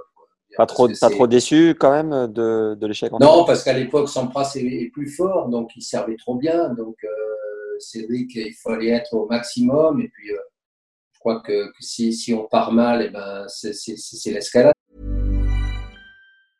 Hiring for your small business? If you're not looking for professionals on LinkedIn, you're looking in the wrong place. That's like looking for your car keys in a fish tank. LinkedIn helps you hire professionals you can't find anywhere else, even those who aren't actively searching for a new job but might be open to the perfect role. In a given month, over 70% of LinkedIn users don't even visit other leading job sites. So start looking in the right place. With LinkedIn, you can hire professionals like a professional. Post your free job on linkedin.com slash people today. Parce que c'est des mecs qui qui vous laissent pas respirer, donc euh, Sampras trop fort, euh, mais Cédric, super parcours. Est-ce que, est-ce, que le, avoir signé Cédric, c'était la première vengeance que tu as pu avoir auprès de ProServe Ouais, ouais, ouais, ouais. Ouais, ouais, mais je ne me rappelle même plus s'il était chez ProServe. Je sais qu'il était géré par euh, Péruvien. Euh, oh là là, je ne me rappelle plus. Qui travaillait pour ProServe, mais je ne me rappelais plus. Non. Jorge Selkeld non? Non, pas Jorge Selkeld, un autre là qui gère actuellement, euh, qui gérait Zverev, là, tu sais, celui, comment il s'appelle Je le ressortirai, c'était quelqu'un qui, voilà, je, je, lui ai tapé. Mais bon, franchement, j'étais content de le faire parce que, parce que de toute façon, j'avais pas d'état d'âme. Quand j'arrivais sur un truc, je, m'en foutais. J'attaquais. Ouais, j'attaquais. Euh, en, toute objectivité, euh, Régis, quelle était votre force euh, par rapport à, à ProServe et Octagon Comment tu les percevais, ces, ces concurrents Et concrètement, c'était quoi votre force? Bah, ils, étaient bons à, l'étranger. Moi, je voulais pas qu'ils soient bons en France. Donc, moi, je partais du principe que si euh, j'allais voir un jeune que j'avais déjà, euh, Guy Forger, Henri Lecomte était chez IMG mais n'était pas géré par moi. j'avais Arnaud Butch, j'avais, Cédric, j'avais des tauliers, quoi. Il n'y avait aucune raison pour qu'ils signent ailleurs. Je veux dire, moi, j'ai toujours dit, la, concurrence m'a toujours dit, je représente trop de joueurs, j'aurais pas de place, en fait, pour, toi. C'est complètement faux. Moi, je leur disais, euh, au plus j'ai de joueurs, au plus j'ai de force. Donc, autant que tu euh, te mettes dans le sillage de ces joueurs, et grâce à cette force, je pourrais avoir des trucs que les autres n'ont pas. Donc, euh, je pense que c'était vrai, et, et, je me suis toujours battu contre ça. Donc, après, moi, j'en ai toujours fait une force parce que j'avais la pression d'IMG déjà, j'avais la pression de ne pas perdre le futur numéro un mondial. Donc j'ai signé, je dirais, sur, sur, sur 10 joueurs, euh, j'en ai dû avoir euh, 2, 3 ou 4 qui, qui ont réussi, mais j'avais également beaucoup de déchets, j'avais 6 joueurs peut-être que j'ai signé et qui et qui n'était pas le moment de les signer parce que j'avais la pression du groupe. Euh, plutôt que de les voir partir, euh, ben, je les prenais moi. Quoi. Financièrement, c'était des grosses pertes, un joueur qui ne perçait pas comme tu voulais? Non, c'était pas de la perte, c'était mon temps. Donc, D'accord. Moi, j'ai jamais travaillé sur des garanties, j'ai jamais proposé de l'argent. Donc, euh, moi, j'ai proposé mon savoir, mon expérience et l'expérience du groupe mondial. Mais j'ai jamais proposé autre chose. Est-ce qu'on peut passer sur un personnage aussi atypique que surprenant, que déroutant, que tout ce qu'on veut, à savoir Marc Rosset? Oh, Marco, c'est Marco, c'est extraordinaire. Marc, euh, Marc, j'ai signé. Euh, il était jeune, il avait 18 ans, il venait de gagner. je crois qu'il était numéro 1 mondial junior, je crois, ou un truc comme ça. Marc, c'était fabuleux, grand coup droit, euh, atypique complètement, euh, pas très convivial. Oh, c'était Marco, c'est un, un, joueur à gros potentiel. C'était un joueur à gros potentiel. En Suisse, il y avait, avait pas pas grand monde à part Jacob Lasek. Et on se dit, euh, on se dit, on se dit que ben, Marc fait partie de notre priorité. Donc, euh, donc j'attaque, euh, père et parents banquiers, donc euh, j'ai rendez-vous à, Genève, à la banque, pour expliquer le, le, bien fondé. Je vois Marc. Bon, Marc, il faut savoir s'il n'est pas d'un accueil euh, extrêmement chaleureux si on ne le connaît pas. Je lui ai proposé plusieurs fois de faire un podcast, il m'a pas forcément répondu de manière chaleureuse.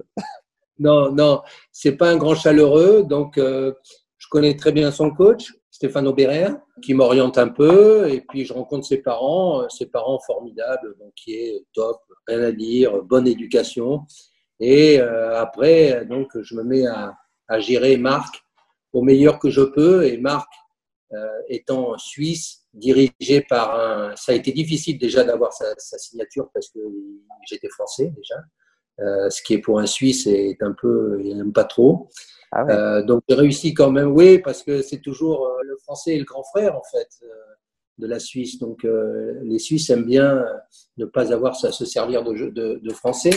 Néanmoins, c'est l'IMG, c'est une marque américaine, donc c'est une boîte américaine. J'arrive à, à, le convaincre parce que il est quand même, il a, il a, il a sa personnalité. J'arrive donc à, à, travailler avec ses parents, ça se passe bien. Euh, mais relations compliquées parce que très demandeur, euh, très soucieux, me challengeant énormément, euh, me posant un certain nombre de questions, intelligent. Euh, donc, euh, j'arrive grâce à ça en fait à, à trouver un, un, deal chez Diadora qui se passe bien et puis me challenger sur les badges là, sur les badges. Les badges en, Suisse, c'était pas, pas facile. Donc, je réussis à lui trouver deux badges. Et là, la confiance est intervenue parce qu'il s'est aperçu que ben, j'avais beaucoup travaillé pour lui, que je m'étais décarcassé et que j'avais réussi en fait à lui trouver deux sponsors. C'était San Pellegrino et, et, un autre, je me rappelle plus à l'époque, Primagaz, je crois, Primagaz. Et on a fait un bon bout de chemin ensemble. Euh, je pense une dizaine d'années, ça s'est bien passé. J'allais le voir sur sur Gstad, j'allais le voir partout en fait. Et, euh, et on a eu des, des rapports cordiaux. Euh, voilà, jusqu'à jusqu'à la fin, ça s'est bien passé. Je suis allé le voir en quand il a joué la finale de la Coupe Davis à Fort Worth, États-Unis, euh, États-Unis, Suisse. C'était au JO puis, quand euh, il a gagné la médaille d'or? Non, non, parce que au JO c'était une épreuve par équipe. En fait, c'était une délégation suisse, donc je pouvais pas le voir là-bas. Donc euh, les JO ont été très importants pour lui parce que pour la Suisse, gagner une médaille d'or, ben, c'était génial. Donc donc c'était énorme. Donc ça m'a aidé en fait à, à à pouvoir euh, bien travailler pour lui parce que la Suisse est un petit pays. C'est vrai que c'était une star. C'est vrai qu'il a été numéro 10 mondial, mais, mais pour euh, sortir du lot, euh, c'est quand même pas évident. Et le fait qu'il ait eu une médaille d'or a, a, fortement contribué à, à, ce que je puisse travailler là-bas sur place. Quoi. Voilà. pourquoi l'avoir orienté vers Diadora et pas Adidas ou Lacoste et qui t'avait des appointances bah parce que Non, parce que c'est simple. C'est simple. C'est qu'à à, à l'époque, bah, la Suisse est un petit pays, est un petit marché. Donc, euh, automatiquement, euh, le joueur de tennis est, est moins euh, sous les feux de, de l'actualité. Alors, après, bon, bien sûr, on peut parler du cas Federer, mais Federer est un cas à part. Mais, ouais. mais donc, euh, ce qu'a fait, c'est qu'il n'a pas, en fait, euh, il a été numéro 10 mondial, mais il n'a pas fait assez de résultats dans les grands chelems pour pouvoir passer du marché suisse au marché international. Donc, il est resté sur le marché suisse, qui représentait très peu de licenciés. Alors que si jamais il avait fait un grand coup, il marchait sur le, il, il pouvait, je dirais, intéresser des plus grandes marques. Et là, il est resté sur son marché. Alors, il a bien travaillé avec eux, mais c'était beaucoup moins important que ce que pouvait être un, un joueur français. Mmh. Il a toujours, c'était pas évident pour lui de le comprendre, mais, mais malheureusement, c'était le cas, quoi. Avant de basculer sur euh, Bennett et Mahu, quels étaient les, les, quelques joueurs de ton époque qui étaient des purges, des mecs qui c'était impossible de leur euh, choper des contrats ou vraiment qui t'intéressaient, mais pas du tout, quoi? Non, mais j'ai jamais eu ça. J'ai jamais eu de joueur que je ne pouvais pas vendre. Parce que je ne je, je, je, pouvais pas me permettre, en fait, de travailler pour quelqu'un et de ne rien lui apporter. C'était impossible. Oui, mais dans ce cas-là, tu préférais ne pas travailler pour lui. Oui, mais, mais, mais pour Marc, mais pour Marc, j'ai fait, fait du boulot et j'ai fait du bon boulot parce que il est passé dixième, j'ai obtenu des bonnes garanties, euh, il a fallu gérer ces garanties à, à Bâle, euh, à Gstad, euh, il a fallu faire du travail pour lui. Mais, mais, mais j'ai jamais pris un joueur sans penser que je pouvais le vendre. Ou alors, ou alors au bout de six mois, j'arrêtais, je, je, je, disais, écoute, désolé, malheureusement, tu gagnes pas assez de matchs pour que je puisse travailler pour toi. Parce que dans mon recrutement, c'est simple. C'est-à-dire qu'aujourd'hui, un agent, il est bon en même temps que pouvait être un, un, un joueur. Si le joueur gagne et que l'agent ne suit pas, c'est pas bon pour le joueur. Et pareil pour le sens inverse. Ça veut dire qu'un agent, il va être très bon, mais il va pas pouvoir avoir des deals. C'est pas un prestigitateur, hein, l'agent. Hein. C'est quelqu'un qui va travailler pour que derrière, le joueur puisse gagner des matchs. J'ai toujours expliqué que sans match gagné, on pouvait pas travailler. Ce n'est pas possible. C'est-à-dire qu'il devait s'attendre à rien. Par contre, le potentiel pour pouvoir gagner était là. Mais il fallait que le joueur travaille avant que l'agent puisse commencer à travailler. Mais c'était mon rôle aujourd'hui de les protéger et de les éduquer et de les, euh, de les former pour qu'ils puissent arriver à gagner des matchs. Ça, c'était important. Et à partir de ce moment-là, on pouvait travailler. Est-ce que tu as des noms de joueurs avec qui tu as dû arrêter en, cours de route? Est-ce que c'était particulièrement dur de le faire? Comment tu gérais? Oui, oui, oui. On a eu plusieurs joueurs. Mais bon, comme on avait des contrats de 2-3 ans, il ne s'agissait pas d'arrêter un contrat avant terme. C'était d'arriver jusqu'à la fin, pas le renouveler. Mais ça, c'était. Euh, on passait autant de temps pour euh, l'un ou l'autre cas à ce que les choses se passent bien. Euh, moi, je me rappelle très, très bien alors, il ne s'agit pas de, dénigrer. C'est dur de donner des noms. Je prends le cas parce que c'est un cas qui est hyper positif. Ce que je vais te dire, c'est hyper positif. Donc, euh, c'est un cas qui était le cas d'Amélie Castera. Amélie Castera était une jeune joueuse qui avait gagné l'Orange Bowl, qui était très performante, mais qui était, qui a, c'était à l'époque de Martina Hingis. Elle, elle jouait très très bien au tennis, mais elle n'avait pas les capacités pour pouvoir en fait arriver à être euh, dixième ou quinzième pour des raisons uniquement de, de tempérament. Ça veut dire qu'elle avait bon, peut-être pas le talent du Martina Hingis, bien sûr, mais qu'elle n'avait pas, elle stressait et que la pauvre, elle était, elle était très intelligente, mais elle stressait et elle n'arrivait pas à, à, concrétiser en fait tout ce qu'on a, ses parents avaient euh, émis de, de souhait pour elle. Ouais. Et, euh, et à un moment donné, à 16 ans euh, ou à 17 ans, je me rappelle, j'ai eu 18 ans, j'avais eu son père, et lui dit, écoute, euh, vraiment, euh, il faudrait qu'elle qu'elle se consacre à ses études, qu'elle reprenne son, une activité normale de, de, fille de son âge et, et qu'elle fasse des études parce qu'elle est tellement intelligente que elle ne peut pas jouer. Elle est, elle est trop intelligente pour jouer au tennis à un haut niveau. Ok, qu'il fallait être un peu un peu starbé pour jouer au tennis, qui est la vérité. Et, et aujourd'hui, euh, tu remarqueras, si tu vas voir Amélie Castera, euh, elle a fait un chemin fulgurant, elle a une énorme poche chez Carrefour, elle était chez AXA avant, elle fait partie d'un lobbying politique euh, très très très important, elle est mariée avec des enfants au président de, la Société Générale, je crois. Et elle a formidablement réussi, mais là, ça fait partie en fait d'une franchise qu'il faut avoir et, et le dire oui, ça peut passer, mais après, de dire si à un moment donné, il y a vraiment des doutes, euh, non, il faut la jouer franche. Quoi. Je veux dire, il faut franchement, je veux dire, il ne peut pas gâcher une carrière de quelqu'un si jamais ça, on a d'énormes doutes, parce que ce serait trop euh, faire de mal à, à, la personne qui est, qui est quand même impliquée. Yes. Julien Bennett et Nico Mahu, qui sont deux gars à peu près de la même génération. Deux amis, éducation top, parents formidables. Que dire euh, euh, carrière super, carrière super. Je vais passer par, je vais commencer par Nicolas Mahut, euh, euh, Angers, réunion avec les parents formidables. Je crois que ça c'est rien ne peut mieux se passer avec Nico. On a commencé à, travailler ensemble, il était très content, il part chez Lacoste, enfin tout va bien. Son contrat de représentation, je me rappelle, il m'avait donné un accord. Je me retrouve à la, et quand on demande un accord, eh ben, il faut vite signer euh, parce qu'il y a toujours des rapaces derrière qui peuvent faire le chemin à l'envers. Donc, euh, je me souviens, je prends un taxi, et je file à, à la gare Saint-Lazare. Il prenait son train pour aller jouer un, un, petit tournoi à Deauville. Et là, je le chope, je lui fais Nico, Nico, Nico, t'as oublié de signer son contrat. Et il signe le contrat sur une bande de compostage. C'est génial. À mourir de rire. Fabuleux, on s'en souvient encore. Euh, aujourd'hui, tu ferais signature. Aujourd'hui, tu ferais signature électronique, non? Non, non, non. Moi, j'aime bien le, le contact. Ouais. ouais. sur Old School. Non, Nicolas Mahut, fantastique. Il euh, n'y a rien à dire. Carrière géniale. Pro, euh, pro, pro Lacoste. Hein. Je crois que si tu mets la chaussette du mauvais côté, je crois que tu te fais découper. Hein. Image Lacoste, pour moi, ça représente un peu le même style que Guy Forger. C'est top, propre sur lui, rien à dire. Rien à ouais. dire. Euh, super joueur.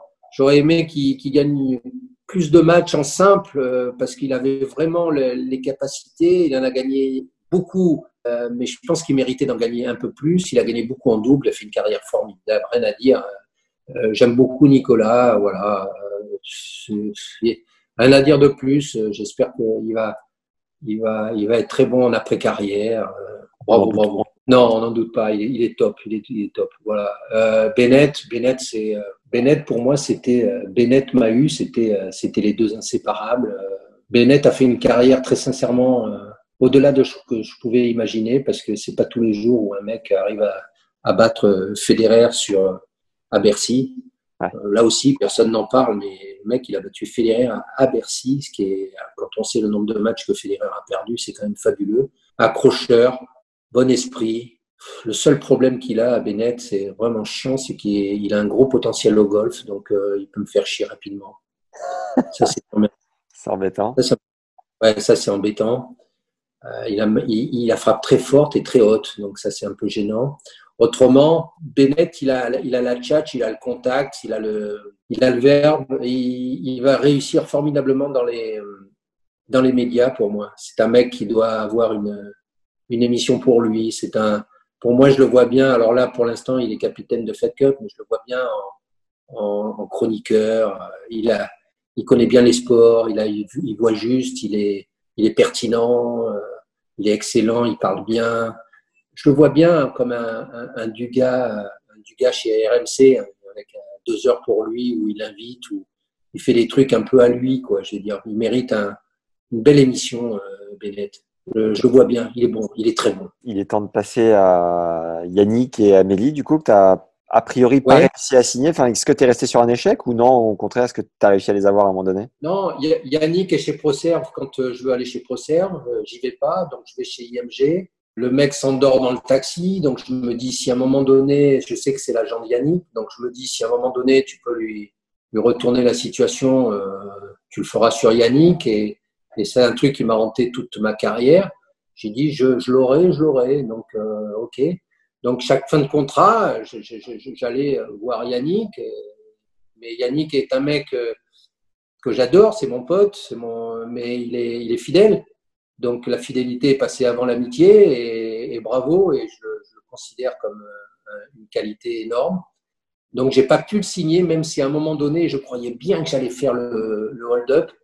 Mais j'aurais bien aimé euh, travailler avec Yannick, même si je sais que c'était difficile parce que c'est un original c'est un voilà, donc c'est pas évident de le, gérer, mais c'est quelqu'un que que, que, que j'aurais aimé euh, travailler avec parce qu'il a d'énormes qualités et puis il avait surtout un, un, marché qui est un marché énorme et qui représentait beaucoup de beaucoup de possibilités au niveau business et ça m'aurait fait plaisir de travailler avec lui. Voilà, j'étais pas loin, mais mais j'ai bien fait, en fait, je m'aperçois qu'il a bien fait de dire non, parce que, parce que comme ça, euh, comme ça, c'est très bien. Quoi, je veux dire, Vous n'avez pas tout mélangé, quoi. Non, on va pas tout les mélanger, exactement.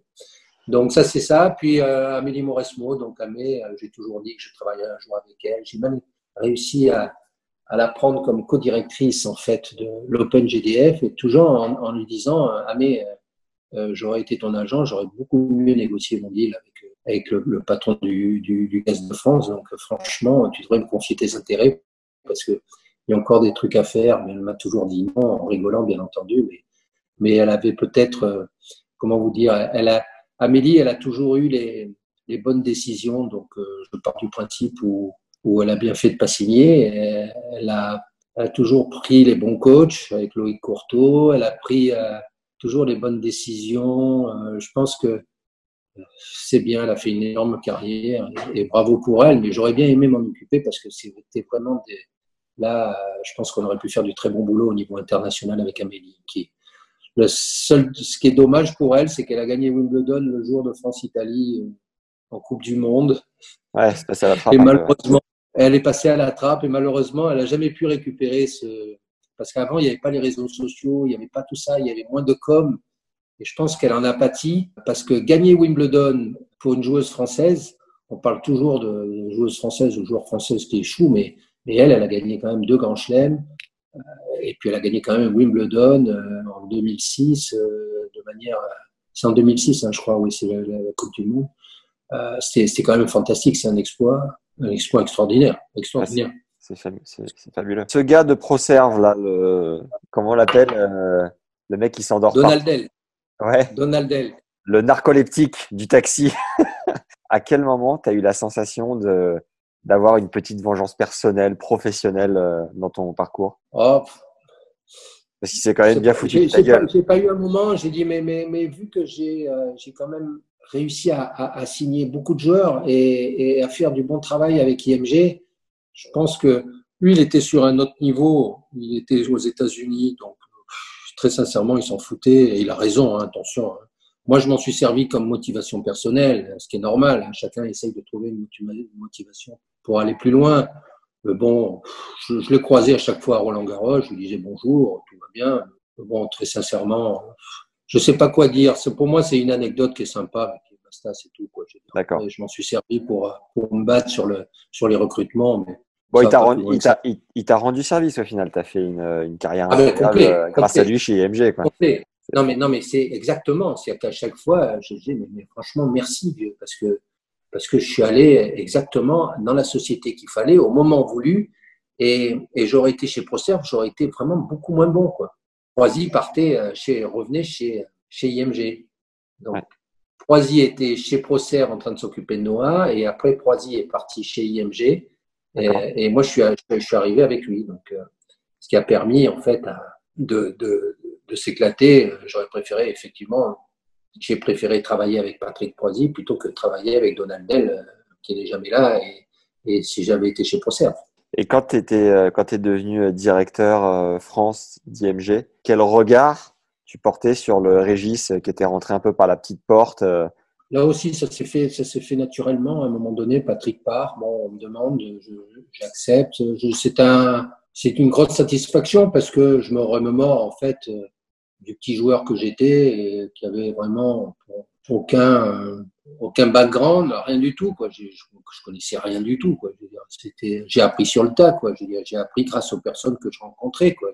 J'ai fait ma ma propre, mes propres études tout seul. Quoi. Je veux dire, c'était pas évident. Un, apprendre l'anglais. Deux, travailler sur le juridique. Trois, apprendre à négocier. Quatre, arriver à recruter. Euh, cinq, essayer de comprendre tout le mécanisme des sociétés, euh, connaître sa société, pouvoir travailler avec euh, tous les représentants étrangers et qui rendent des comptes. comment développer un bureau, comment développer des, des événements, essayer de c'était pas c'était pas évident quoi. Je veux dire parce que la France c'était un petit un petit pays donc il fallait avoir une renommée internationale dans un petit pays donc il fallait essayer de, de développer tout ça. Donc c'était pas évident. Donc c'était plutôt une grosse satisfaction même si l'esprit de, de, de, IMG a complètement changé. McCormack est, est, mort en 2003 il a été racheté par Ted Sfortsman qui était un quelqu'un qui euh, qui voulait euh, développer la société pour la revendre derrière. Donc ce qui voulait dire euh, faire attention aux risques, attention aux profits, attention à tous les coûts et, éviter que, que, que, ça se casse la gueule. Quoi. Je veux dire, donc c'était une gestion qui était complètement différente de ce que j'ai connu. Donc il a fallu m'adapter aussi. Il a fallu adapter euh, le fait de, de rendre des comptes, d'avoir plus de, de surveillance, de, que le seuil de rentabilité soit plus haut que ce qu'il n'était. Euh, enfin bon, c'était quand même pas évident. Quoi. Comment tu as développé la division golf et foot en parallèle? Ça s'est passé comment? Ben, C'était à l'époque où j'ai, euh, c'était à la fin des années 90 où euh, j'ai, euh, j'ai dit à Patrick, écoute Patrick, je, il faut que je fasse autre chose parce que j'étais, quand on, quand on gère pendant 15-20 ans une quinzaine de joueurs, même avec une assistante, on, on, on est un peu émoussé, quoi. Je veux dire, c'est, c'est, c'est dur. Il fallait que je fasse autre chose, que j'évolue, quoi. Je veux dire, pour moi et et je lui dis, j'aimerais bien monter une plus grande société de, de, représentation. Et je pense que dans le football et dans le, dans le golf, il y a, il y a la possibilité de, de faire de l'argent. Donc, est-ce que tu me laisses la possibilité de le faire? Euh, Il m'a laissé la possibilité de gérer ça. Donc, euh, j'ai euh, rapidement développé en prenant euh, des agents, en fait, parce que le, le, le, milieu du golf, je le connaissais en tant que pratiquant, mais pas en tant que business. Donc, j'ai pris Patrice Marquez euh, à l'époque qui était sur le circuit et, qui voulait se, repositionner et, réactiver en fait un petit peu son, business tout seul. Et on a commencé donc à travailler avec Patrice sur euh, et avec notre bureau de Londres qui était prépondérant parce que c'était le golf venait de, notre bureau à Londres pour pouvoir développer une antenne en, France et, gérer des joueurs français, tout ça avec l'accord de Londres. Donc on m'a donné cet accord aussi indirectement et on a signé après euh, Grégory Avré, Raphaël Jacquelin, Thomas Levé, en fait, qui était un ami de Patrice, et puis des petits jeunes, qui à l'époque, il y avait Olivier Edmond, il y avait euh, Victor Dubuisson, et on a commencé à gérer cette, euh, cette division qui a bien marché. on gérait à peu près une 5, 6 ou 7 euh, joueurs et ce qui nous permettait en fait de, de pouvoir euh, avoir des, de gérer des, des, business autour en fait des joueurs qui étaient le, le, circuit professionnel de la fédération. On a trouvé le sponsor Alliance ou de pouvoir gérer euh, la reconduction du contrat, de, du pas du contrat mais du, du euh, Trophée Lancôme. Le Trophée Lancôme s'est arrêté en 2003 et on a eu l'idée de proposer à, à Canal Plus de faire un, un, un, événement en commun de golf en septembre parce qu'il y avait un manque là-dessus et cet événement euh, après au lieu de le faire entre IMG et Canal c'est la maison mère en fait Vivendi qui a trouvé l'idée excellente et qui l'a qu'il a organisé avec nous comme consultants euh, à, à Joyenval pendant je crois trois ans je crois Ouais. Donc on essayait de développer tout ce business euh, avec notre bureau de Londres et avec Patrice sur euh, sur les différentes euh, activités golf. On a aussi aidé la fédération française à obtenir la, Ryder Cup parce qu'il fallait du lobbying énorme. Donc là aussi, on a travaillé avec la fédération et particulièrement Pascal Grisot pour que derrière, je dirais, ils puissent rencontrer les bonnes personnes pour que les votes puissent aller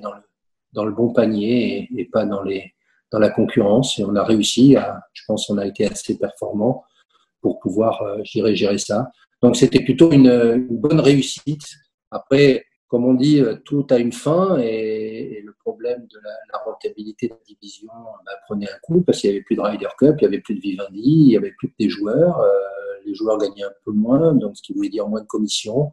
Et puis l'actionnaire devenait de plus en plus euh, demandeur entre les seuils de rentabilité et ce qui a fait que malheureusement on a été euh, on a été obligé d'arrêter cette division à notre plus grand regret parce que voilà mais on aurait bien aimé continuer. Voilà. Donc en fait tu as, as, recruté des agents et tu es devenu un peu manager d'agents pour le voilà. Donc j'avais en fait un agent dans le tennis qui travaillait avec moi qui? Pour les joueurs, un agent. Euh, on a eu, on a eu à l'époque, on a eu Nicolas Barthès, donc qui est passé après chez, chez Nike, qui n'est pas pu rester. Ouais. On a eu Julien Chauvin, on a eu Morgane Menahem et après on a eu Nicolas Lamprin. J'avoue que c'est, c'est, ça a été des. Et, Arnaud Di Pasquale. 5, 5, 5.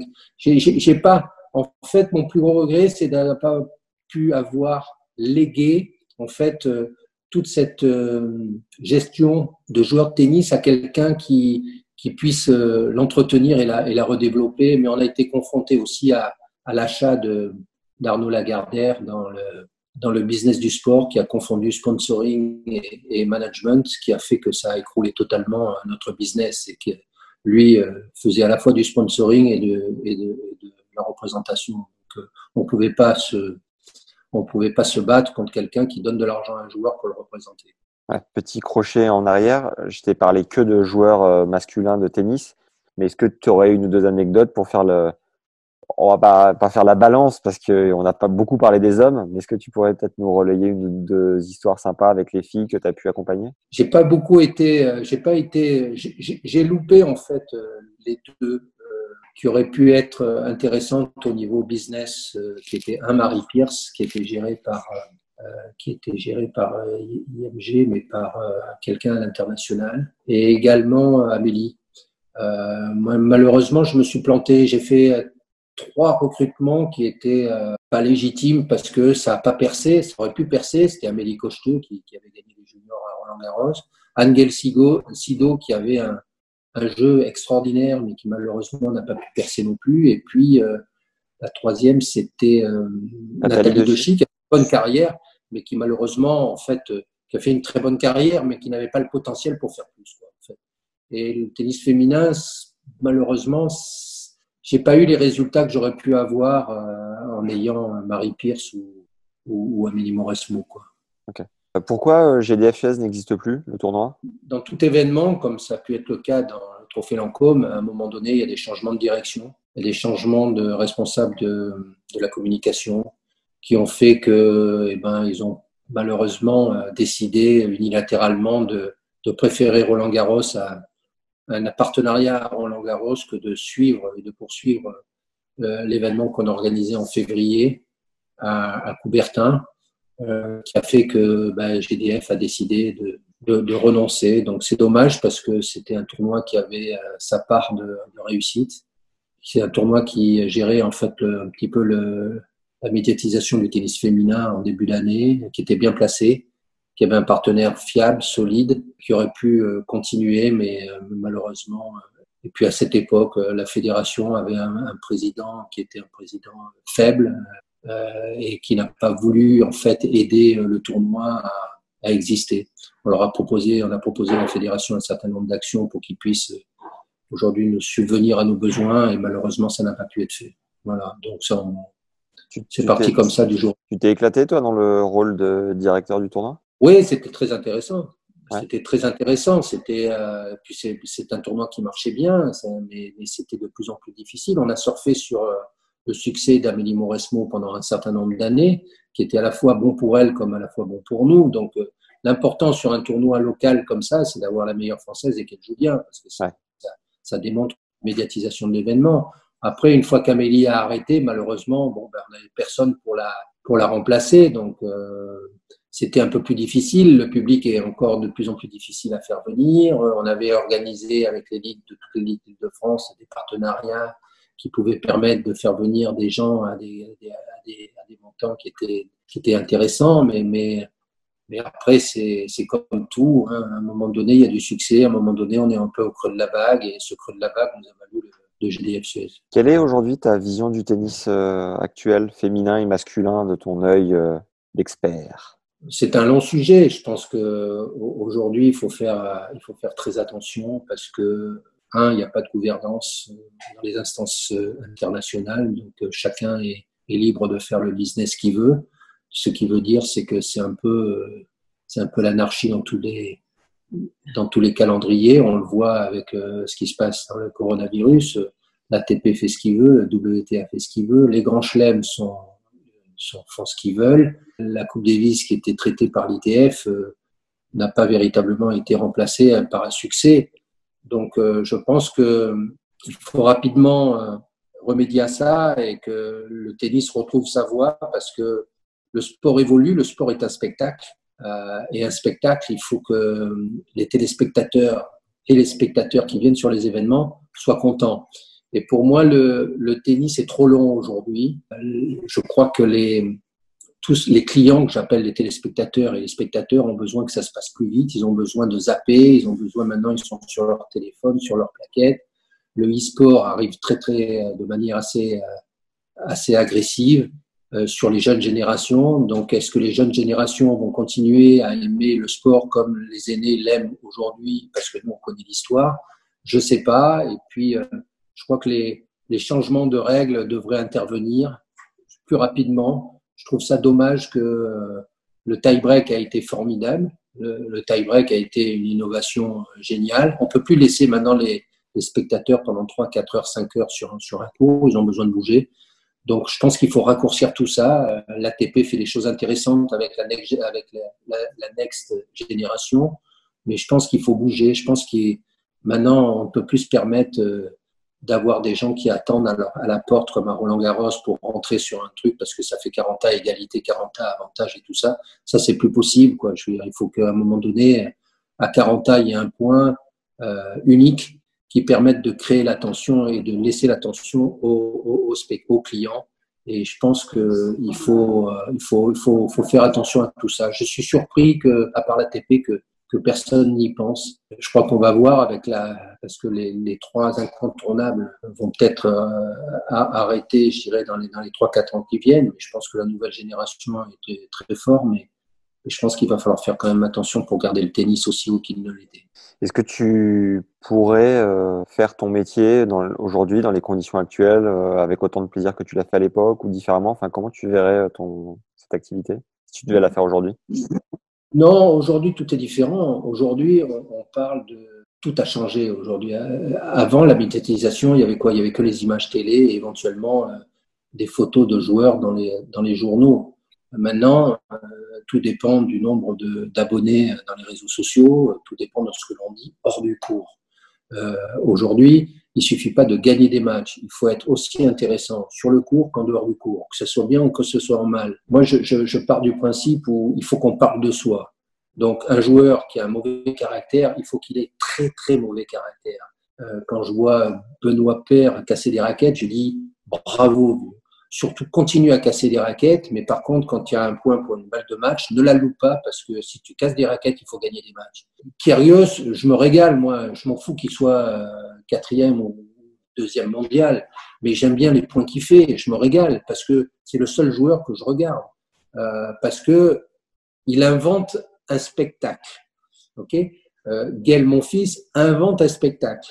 Euh, J'aimerais juste que quand il y a des matchs importants, il puisse être performant, parce que si en plus il fait le show et qu'en plus il gagne, ça va être une star interplanétaire. Ok, mais autant il faut être mauvais à l'extérieur et, il faut être mauvais caractère, mais il faut surtout gagner des matchs. Et, je pense qu'aujourd'hui, il faut intéresser le client en dehors, parce que sur le terrain, on en a marre, c'est trop long.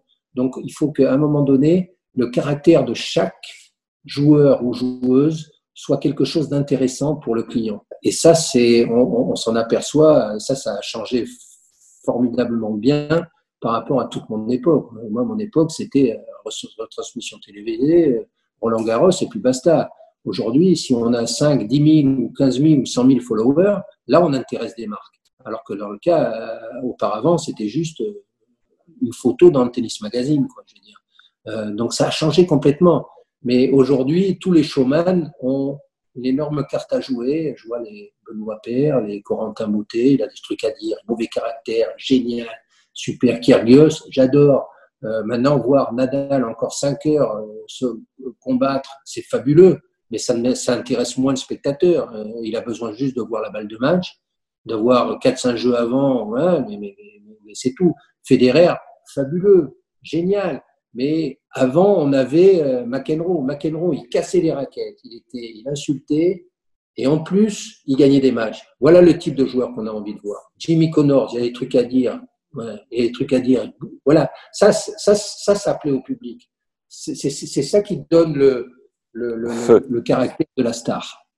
En quelle année tu as pris ta retraite? Euh, C'était en 2015. Euh, enfin, en 2015, j'ai quitté IMG. Donc, ouais. en, en, tant qu'agent pour gérer vraiment les joueurs, j'ai quitté en, en 2003-2004. Ça a été dur pour toi ouais. ou une suite logique, finalement, un soulagement? Disons que je, suis arrivé au, je suis arrivé au bout. Quoi. Je veux dire, j'avais plus de patience. J'étais, euh, j'étais vraiment dans les cordes. Quoi. Je veux dire, j'avais besoin de faire autre chose. Quoi. Je veux dire, on peut pas faire ce métier pendant 30 ans. Euh, c'est vraiment dur. Je l'ai fait pendant 15, 16 ans, 17 ans, et, là où malheureusement j'ai j'ai échoué, c'est que j'ai pas réussi à trouver euh, le petit jeune qui arrivait et, et qui allait me remplacer. Mais, mais comme je dis, c'était, c'était de toute façon, c'était la fin d'un cycle, sachant que, que Lagardère arrivait avec ses gros sabots et malheureusement ne laissait plus espérer de pouvoir représenter un joueur dans les conditions du passé. Euh, c'était plus possible. On ne pouvait pas nous perdre d'argent pour représenter des joueurs.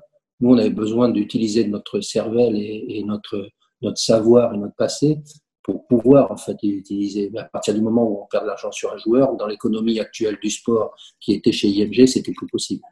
C'est euh, Lagardère qui gérait euh, Richard, les droits de Richard? Oui, oui, mais Richard a été euh, Richard a été client euh, chez, chez nous euh, pendant pendant 5 6 ans, même plus, 7 ans, 8 ans jusqu'au moment où Arnaud Lagardère s'est pris d'affection pour lui et, et, et a voulu le, le conseiller mais il a, il a, c'était dans l'intérêt de Richard de pouvoir suivre Arnaud Lagardère, parce que Arnaud Lagardère faisait des conditions qu'on était incapable, nous, de faire. C'était pas possible, quoi. Je veux dire, c'était, ça allait au-delà de notre business. On pouvait pas. On ne pouvait pas se permettre de faire. On était incapable. C'était pas du tout dans notre, dans notre philosophie de, de, la, de la gestion de, de clients.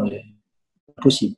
Aujourd'hui, tu es encore Donc, consultant, c'est ça? Non, non, non. Je, je, oui, je suis consultant comme ça, mais je dirais que je, j'ai pris, j'ai pris purement ma, ma, ma, retraite pour, je, je, regarde un petit peu, je, je, je m'occupe pour, j'ai essayé un petit peu, mais je crois que je préfère jouer au golf aujourd'hui. On est plus tranquille sur les greens. Pour terminer euh, ce deuxième épisode, Régis, j'ai quelques questions de fin. Quel est l'échec euh, non, déjà, quel est le plus gros regret vis-à-vis -vis de ta carrière? C'est une question de timing, mais, mais quand j'ai géré Roger, Roger, Roger Federer, j'étais déjà en fait euh, en phase je dirais, descendante de, de, de, de, ma carrière. J'aurais aimé l'avoir au, au, plus haut niveau et, et avec tout mon temps et, d'avoir pu gérer parce que c'était c'est quelqu'un que j'ai eu au tout début et que j'aurais bien aimé garder si j'avais été euh, suffisamment focus sur, le, sur ce business-là. C'est un peu un regret, mais, mais c'est sans être un regret parce que j'avais fait, euh, j'étais, j'étais déjà un peu sur, sur, le, sur la fin, quoi, je veux dire. Mais, ça, c'est mon plus grand regret. Ouais, ouais. Ton, ton, métier, c'était quoi? C'était 300, 360 jours par an sur le terrain, non? Oui, c'était surtout, en fait, d'être sur le qui-vive à chaque fois qu'il se passait quelque chose. Ça veut dire, un, la fin d'un contrat, mais quand on en gère 10 ou 15, eh ben, il, faut, il, faut toujours être focus. Ça veut dire qu'il n'y a, pas un moment où on se dit on est tranquille. Non, on n'est jamais tranquille parce que soit on est en concurrence avec un agent, soit, il y en a un qui gagne et qui bien sûr va être contacté par un autre agent. On est euh, fin de contrat avec Lacoste et on n'a rien, qu'est-ce qu'on va lui dire? Euh, On a besoin de trouver un contrat pour le maintenir content, heureux, tout ça. Que...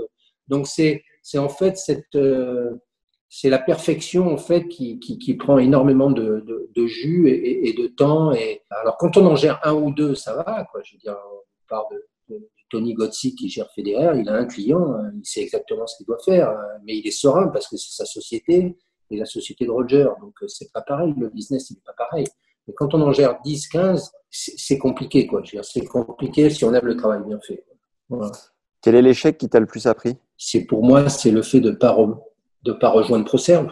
Pas rejoindre ProServe, c'est ça m'a plus appris parce que j'ai dit euh, bon, euh, ok, euh, j'y vais pas, mais mais je suis fait pour ça quoi. Tout cas en fait négatif devient un côté positif en fait. Et ça dans les carrières, c'est toujours comme ça que ça se passe.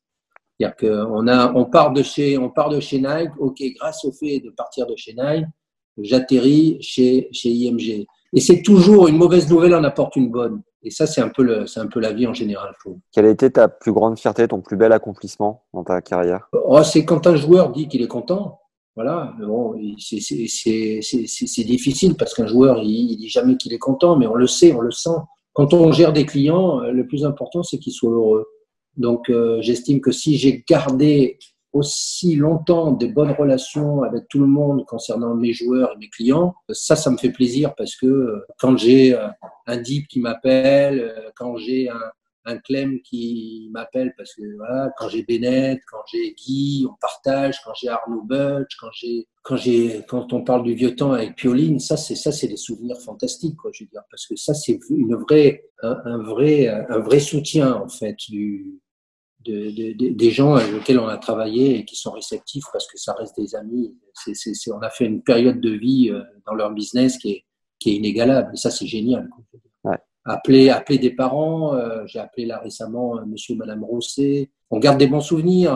c'est des gens qui nous touchent. C'est toujours des rapports humains qui font que ça reste un accomplissement qui est, qui est, qui est inégalable. Toi qui as passé ta vie à gérer des contrats et qui dit contrat dit argent, Aujourd'hui, quelle est ta définition de la richesse? Alors ça, ça, ça c'est une très bonne question. Euh, pour moi, de plus en plus, euh, je, je, je pense à, aux choses simples de la vie qui sont, euh, qui sont des choses comme un repas, un, sushi avec Clément et avec Arnaud et, et Deep.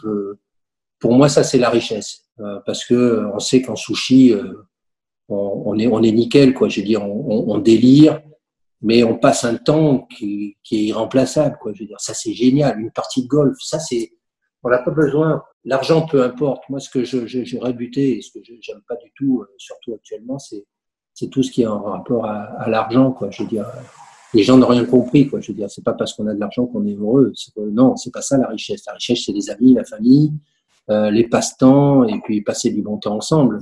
Et surtout la fidélité et la reconnaissance et c'est ça qui, qui, qui, pour moi, est, le plus important.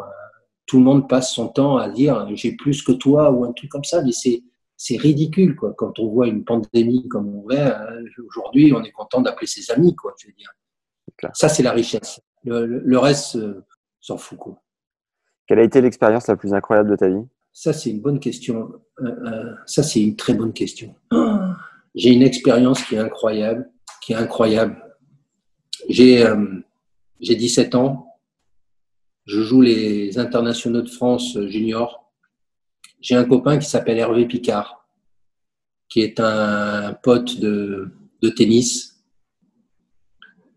qui était dans l'équipe de France Cadet avec moi, et on s'entend bien. Et un jour, il me dit, euh, à Roland Garros, il me dit, euh, Régis, ce soir, tu viens avec moi. Je lui fais, écoute, non, je vais au cinéma, euh, je peux, je peux pas venir avec toi. Et puis après, je me couche tôt, j'ai un match le lendemain. Il me fait, écoute, non, viens. On va aller dîner avec Jimmy Connors, Chris Evert et Bill Riordan, qui est leur agent.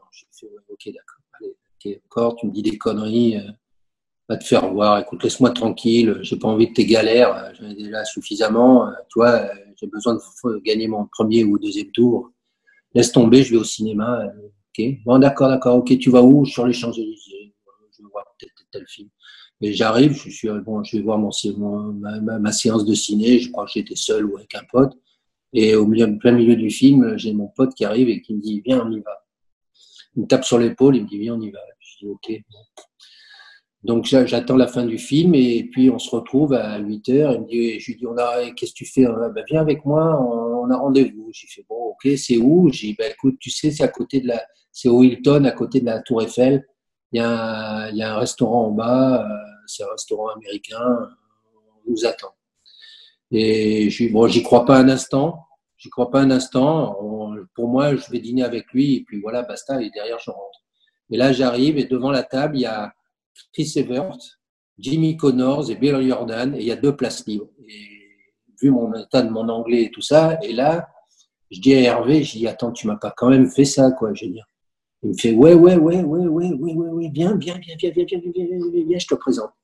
Et là, il me présente à Jimmy Connors, et, qui était la star, mais un, international, le, qui venait à Paris une fois tous les dix ans et que tout le monde idolâtrait, Chris Evert, qui était sa fiancée, et son agent. Et il me présente comme la nouvelle star du tennis français euh, des dix prochaines années. Donc on se met à table et je te, je te raconte pas les, les, les conversations qu'on peut avoir parce que je comprenais rien du tout. Et, et on se retrouve après à partir. J'y fais, mais t'es vraiment un malade mental. Et, il dit à Bill Jordan, Bill, Bill, toi qui es un agent, celui-là, je te le garde, crois-moi, tu en entendras parler. Bien sûr, le lendemain, je prends deux sets. Et, c'est un truc de fou, quoi. J'ai dit, rencontrer à 17 ans, dans des conditions comme ça, deux joueurs qui sont là uniquement pour se cacher parce qu'ils ont une idylle ensemble avec leur agent, et je retrouve. Donc, c'était un truc de fou, quoi. C'était un, truc, ça m'a fait marrer parce que ça, c'est un truc qui sort un peu de l'ordinaire, quoi. Je veux dire, c'est. T'as as réussi à pas être trop timide pendant ce dîner-là? Je me rappelle plus. J'étais, j'étais effondré, quoi. J'ai dû rien dire parce que je, déjà, je disais ah. pas beaucoup en anglais, donc euh, là, j'ai dû faire euh, la plante verte, quoi. Je veux dire, mais, mais c'était, c'était un truc incroyable. Incroyable. Comment est-ce, qu'on gère une vie de couple quand on est euh, sur le circuit comme ça, euh, tout le temps par Mons et par Vaux, dans les hôtels, les machins? Enfin, comment comment t'as fait pour gérer? Ah bah moi, je, moi, je, moi très sincèrement, je, je suis pas, je suis pas une, star ni quoi que ce soit. Et je, moi, j'arrivais, euh, je savais que j'allais passer deux, trois jours dans un tournoi pour pour montrer à mes joueurs que je venais les voir et s'ils avaient besoin de moi, que j'étais là. Mais tu sais, je voyageais, j'allais à l'US Open chaque année. J'ai fait 25 ans d'US Open, j'ai fait 25 ans de Wimbledon, j'ai fait 25 ans, 50 ans de Roland Garros parce que j'étais à Roland Garros à l'âge de 14 ans avec, euh, au championnat de France minime. Donc, je suis, j'ai été cobaye de la fédération. Donc, euh, donc tu vois, j'ai, je, comment te dire, c'est fait, euh, tu sais plus où tu voyages, tu, tu, j'allais à Gstaad, j'allais en, en, Europe, mais j'allais pas beaucoup aux États-Unis. Tout était réglé, quoi, je veux dire, tout était, oui, j'allais à Miami parce que c'était un tournoi IMG, donc c'était top. Au mois de mars, on se faisait 10 euh, jours à Miami, 3 jours de meeting, 4 jours de meeting, et puis on faisait 5 jours de vacances, c'était top. Miami, c'était fabuleux, ouais. Ouais. Mais bon, c'était la belle vie, hein. c'était top, c'était bien, bien logé, bien nourri. Euh, une, vie, une vie de rêve. Est-ce que tu bouquines un peu Et si oui, est-ce qu'il y a un livre qui a marqué ta vie que tu nous recommanderais? Un seul oh ben C'est le livre de McCormack, tout ce que vous n'avez pas connu à Harvard. Mais ça, c'est le, le, bouquin que je recommande à tout le monde parce que c'est un bouquin qui est simple et, qui est facile à lire. Moi, tous les bouquins qui sont difficiles à lire, je n'arrive pas à, finir la première page. Donc, euh, mais ce, ce, livre, il est sympa parce que c'est vraiment une histoire, une histoire de, humaine. Voilà. un film? Oh, le loup de Wall Street, j'adore. Tu aurais bossé dans la finance si euh, tu n'avais pas été euh, agent? Oh non, non, j'aurais pas pu. Non, j'aurais pas pu. Le loup de Wall Street, c'est marrant parce que j'ai, j'ai, c'est, c'est, j'ai trouvé ça, j'ai trouvé ça génial. Mais c'est, c'est tellement fantastique. Euh, il faut être né dedans, c'est c'est une vraie vocation. C'est Ouais. c'est des trucs de fou. euh. Moi, j'ai- j'ai- j'aime bien ce genre d'ambiance. Maintenant, je serais incapable de, de, de, de faire pour. J'aime pas, j'aime pas assez l'argent pour pouvoir faire ce genre de choses, mais je, je, je peux comprendre qu'on puisse être addict et puis qu'on puisse tomber dedans, quoi. Quel est le concert le plus dingue auquel tu as assisté? Oh, le concert, j'en- ai deux. J'en ai deux. J'ai un, la, la, la jouissance de voir mon, ton, ton, ton pote euh, Yannick remplir Bercy. Je trouvais ça extraordinaire. Je trouvais ça génial parce que tu te rappelles, tu sais, les, les, les années de, avec son manche-disque à- quand il arrive de Yaoundé et qu'il a 11 ans et qu'il commence à chanter. Et puis tu t'aperçois derrière, tu vois, tu as un flashback, tu dis, tiens, il a rempli Bercy. Il a rempli, il a rempli 80 000 personnes pour chanter ces, chansons de saga Africa, ces trucs-là. Je dis, mais t'es es vraiment un extraterrestre, quoi. Moi, j'ai trouvé ça génial. J'ai trouvé ça top. Et puis, euh, et puis avec mon fils Tom, euh, Coldplay à- au Parc des Princes. J'adore Coldplay. Je suis pas très concert, mais, mais Coldplay euh, au parc et c'était quand même une belle, euh, c'était sympa, c'était sympa. Quels seraient les mots du Régis d'aujourd'hui au Régis euh, qui se lançait dans sa reconversion professionnelle pour le, le driver, un peu le coacher? Il y a un truc qui est absolument nécessaire, c'est avec tous les réseaux sociaux, c'est c'est rencontrer du monde, rencontrer du monde, rencontrer du monde, donner sa carte, euh, s'intéresser à ce business, ne pas lâcher, euh, aller dans les, dans les cocktails, aller dans les avant-premières, aller dans, dans tout, et puis d'avoir un culot monstre. Moi, je, je- j'adore les, jeunes qui ont, qui ont ce culot pour. euh, Parce que quand on est di- dirigeant, enfin moi personnellement, j'ai toujours accueilli les jeunes euh, avec énormément de, sympathie parce que c'est tellement dur euh, que, que, il faut vraiment avoir du culot et, et, ne pas avoir de, frontières, de, de avoir peur de rencontrer tel ou tel. Non, il faut y aller, il faut, faut passer par. Si c'est pas par la porte, c'est par la fenêtre et puis euh, et s'intéresser au business, tout connaître. Faut tout savoir. Il faut tout savoir sur la personne que tu rencontres. Il faut pouvoir être intéressant, judicieux, clairvoyant et surtout avancer euh, et surtout euh, être généreux dans ses rapports humains. Est-ce qu'il y a une citation que tu aimes bien? Je suis pas trop euh, citation. euh, Joker, très important, une personne que tu nous recommandes d'avoir sur ce podcast, à qui tu donnes le relais et que tu pourrais nous aider à avoir. Là, pour nous, Régis, c'est une question de survie. Il y a Georges Goven aussi? Ah, mais Georges Goven, on a essayé de lui demander il n'y a pas longtemps et il a répondu euh, Oh, moi, tout ce qui touche au tennis aujourd'hui, j'en ai, j'en ai ma claque, euh, oubliez-moi. Ça m'étonne pas, mais il faut continuer. Bon, bah, génial. Un grand merci, Régis, euh, d'avoir pris le temps. Voilà. Qu'est-ce qu'on peut te souhaiter, Régis, pour terminer? Oh, un trou, comme ça. un- un trou en un? Voilà, un trou en un. Voilà, un trou en un. Eh, un trou en un. Ça, j'aimerais. J'en ai fait un, mais il m'en faut un deuxième. Ah, t'en as déjà fait un? Énorme. Oui, j'en ai fait un, mais il m'en faut un deuxième, putain. T'es combien Oh, je suis 6. Ah ouais, tu touches bien, ouais. Ouais, je touche. euh, ouais, si jamais, tu sais, tu sais, le golf, euh, tu sais jamais combien tu vas jouer. Hein. Après, tu, ouais. Tu touches ta bille. Hein tu touches ta bille. Ouais, des fois, elle part droite, écoute. T'as déjà joué avec Rafa? Non, non, j'ai jamais joué avec Rafa. Il joue bien, il paraît. Il paraît qu'il joue zéro, ouais. Ça m'étonne, ça. putain. ouais. Il dit que euh, s'il n'avait pas été joueur de tennis, il aurait aimé être pro de golf. Putain, C'est fou. Putain, hein. lui, il a l'énergie. Et lui, il a le mental. Incroyable. Hein Incroyable. Régis, encore un grand merci et, et à la prochaine. Merci à toi. Ok. Ciao. Salut. Ciao. Merci d'avoir suivi cet épisode jusqu'au bout. Un grand merci à Arnaud Di Pasquale de nous avoir mis en contact avec Régis. C'est grâce à ces coups de pouce que le podcast vit et c'est aussi grâce à vous et vos commentaires qui nous poussent à continuer chaque semaine. Alors venez nous dire de suite ce que vous en avez pensé. Ça nous fait chaud au cœur, surtout si ça vous a plu. Mettez-nous 5 étoiles sur Apple Podcast parce que c'est la plateforme où tout se joue en matière de podcast. Vous êtes nombreux à nous mettre des mots sympas sur YouTube et surtout continuez, mais faites-le aussi sur cette appli parce que ça fait connaître notre contenu et nous permet de vous régaler avec des invités très cool. Un grand merci à Seb qui nous écrit merci pour ce super boulot. Mon ami Arthur m'a fait découvrir vos podcasts et depuis je ne décroche plus. Super à tout point de vue. J'ai d'ailleurs acheté et lu plusieurs livres recommandés dans certaines interviews. Le livre de Fab Sparrow. Alors, euh, Seb, c'est Fab Sbarrow, hein, ne pas confondre avec Pirates des Caraïbes. Donc son livre sur la stat, le livre de Inner Game, la reco de Julien Cassaigne, le pouvoir du moment présent également. Bref, je parle de ce podcast à tous les empires du tennis. Déjà, merci d'avoir pris le temps de nous écrire ces quelques lignes. Venez en faire de même. Et s'il y a justement une autre technique à mettre en place et qui fait la diff, c'est le bouche à oreille. Je vous garantis que ça marche. Alors simplement envoyez votre ou vos épisodes préférés à vos potes et abonnez-les directement sur leur téléphone. Comme ça, on est tranquille.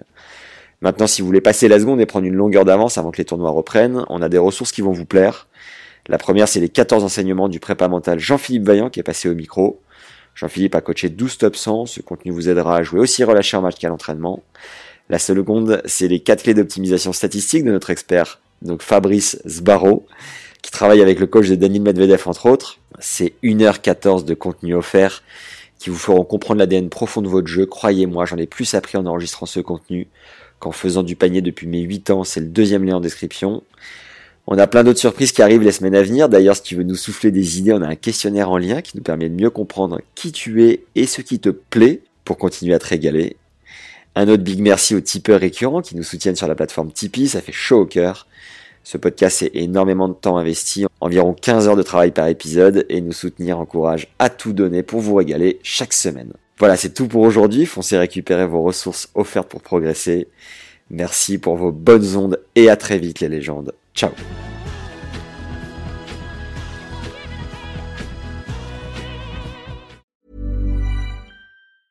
Hi, I'm Daniel, founder of Pretty Litter. Did you know cats tend to hide symptoms of sickness and pain? I learned this the hard way after losing my cat, Gingy. So I created Pretty Litter, a health monitoring litter that helps detect early signs of illness by changing colors, saving you money and potentially your cat's life. Pretty Litter is veterinarian developed, and it's the easiest way to keep tabs on your fur baby's health right at home. Go to prettylitter.com and use code ACAST for 20% off your first order and a free cat toy. Terms and conditions apply. See site for details.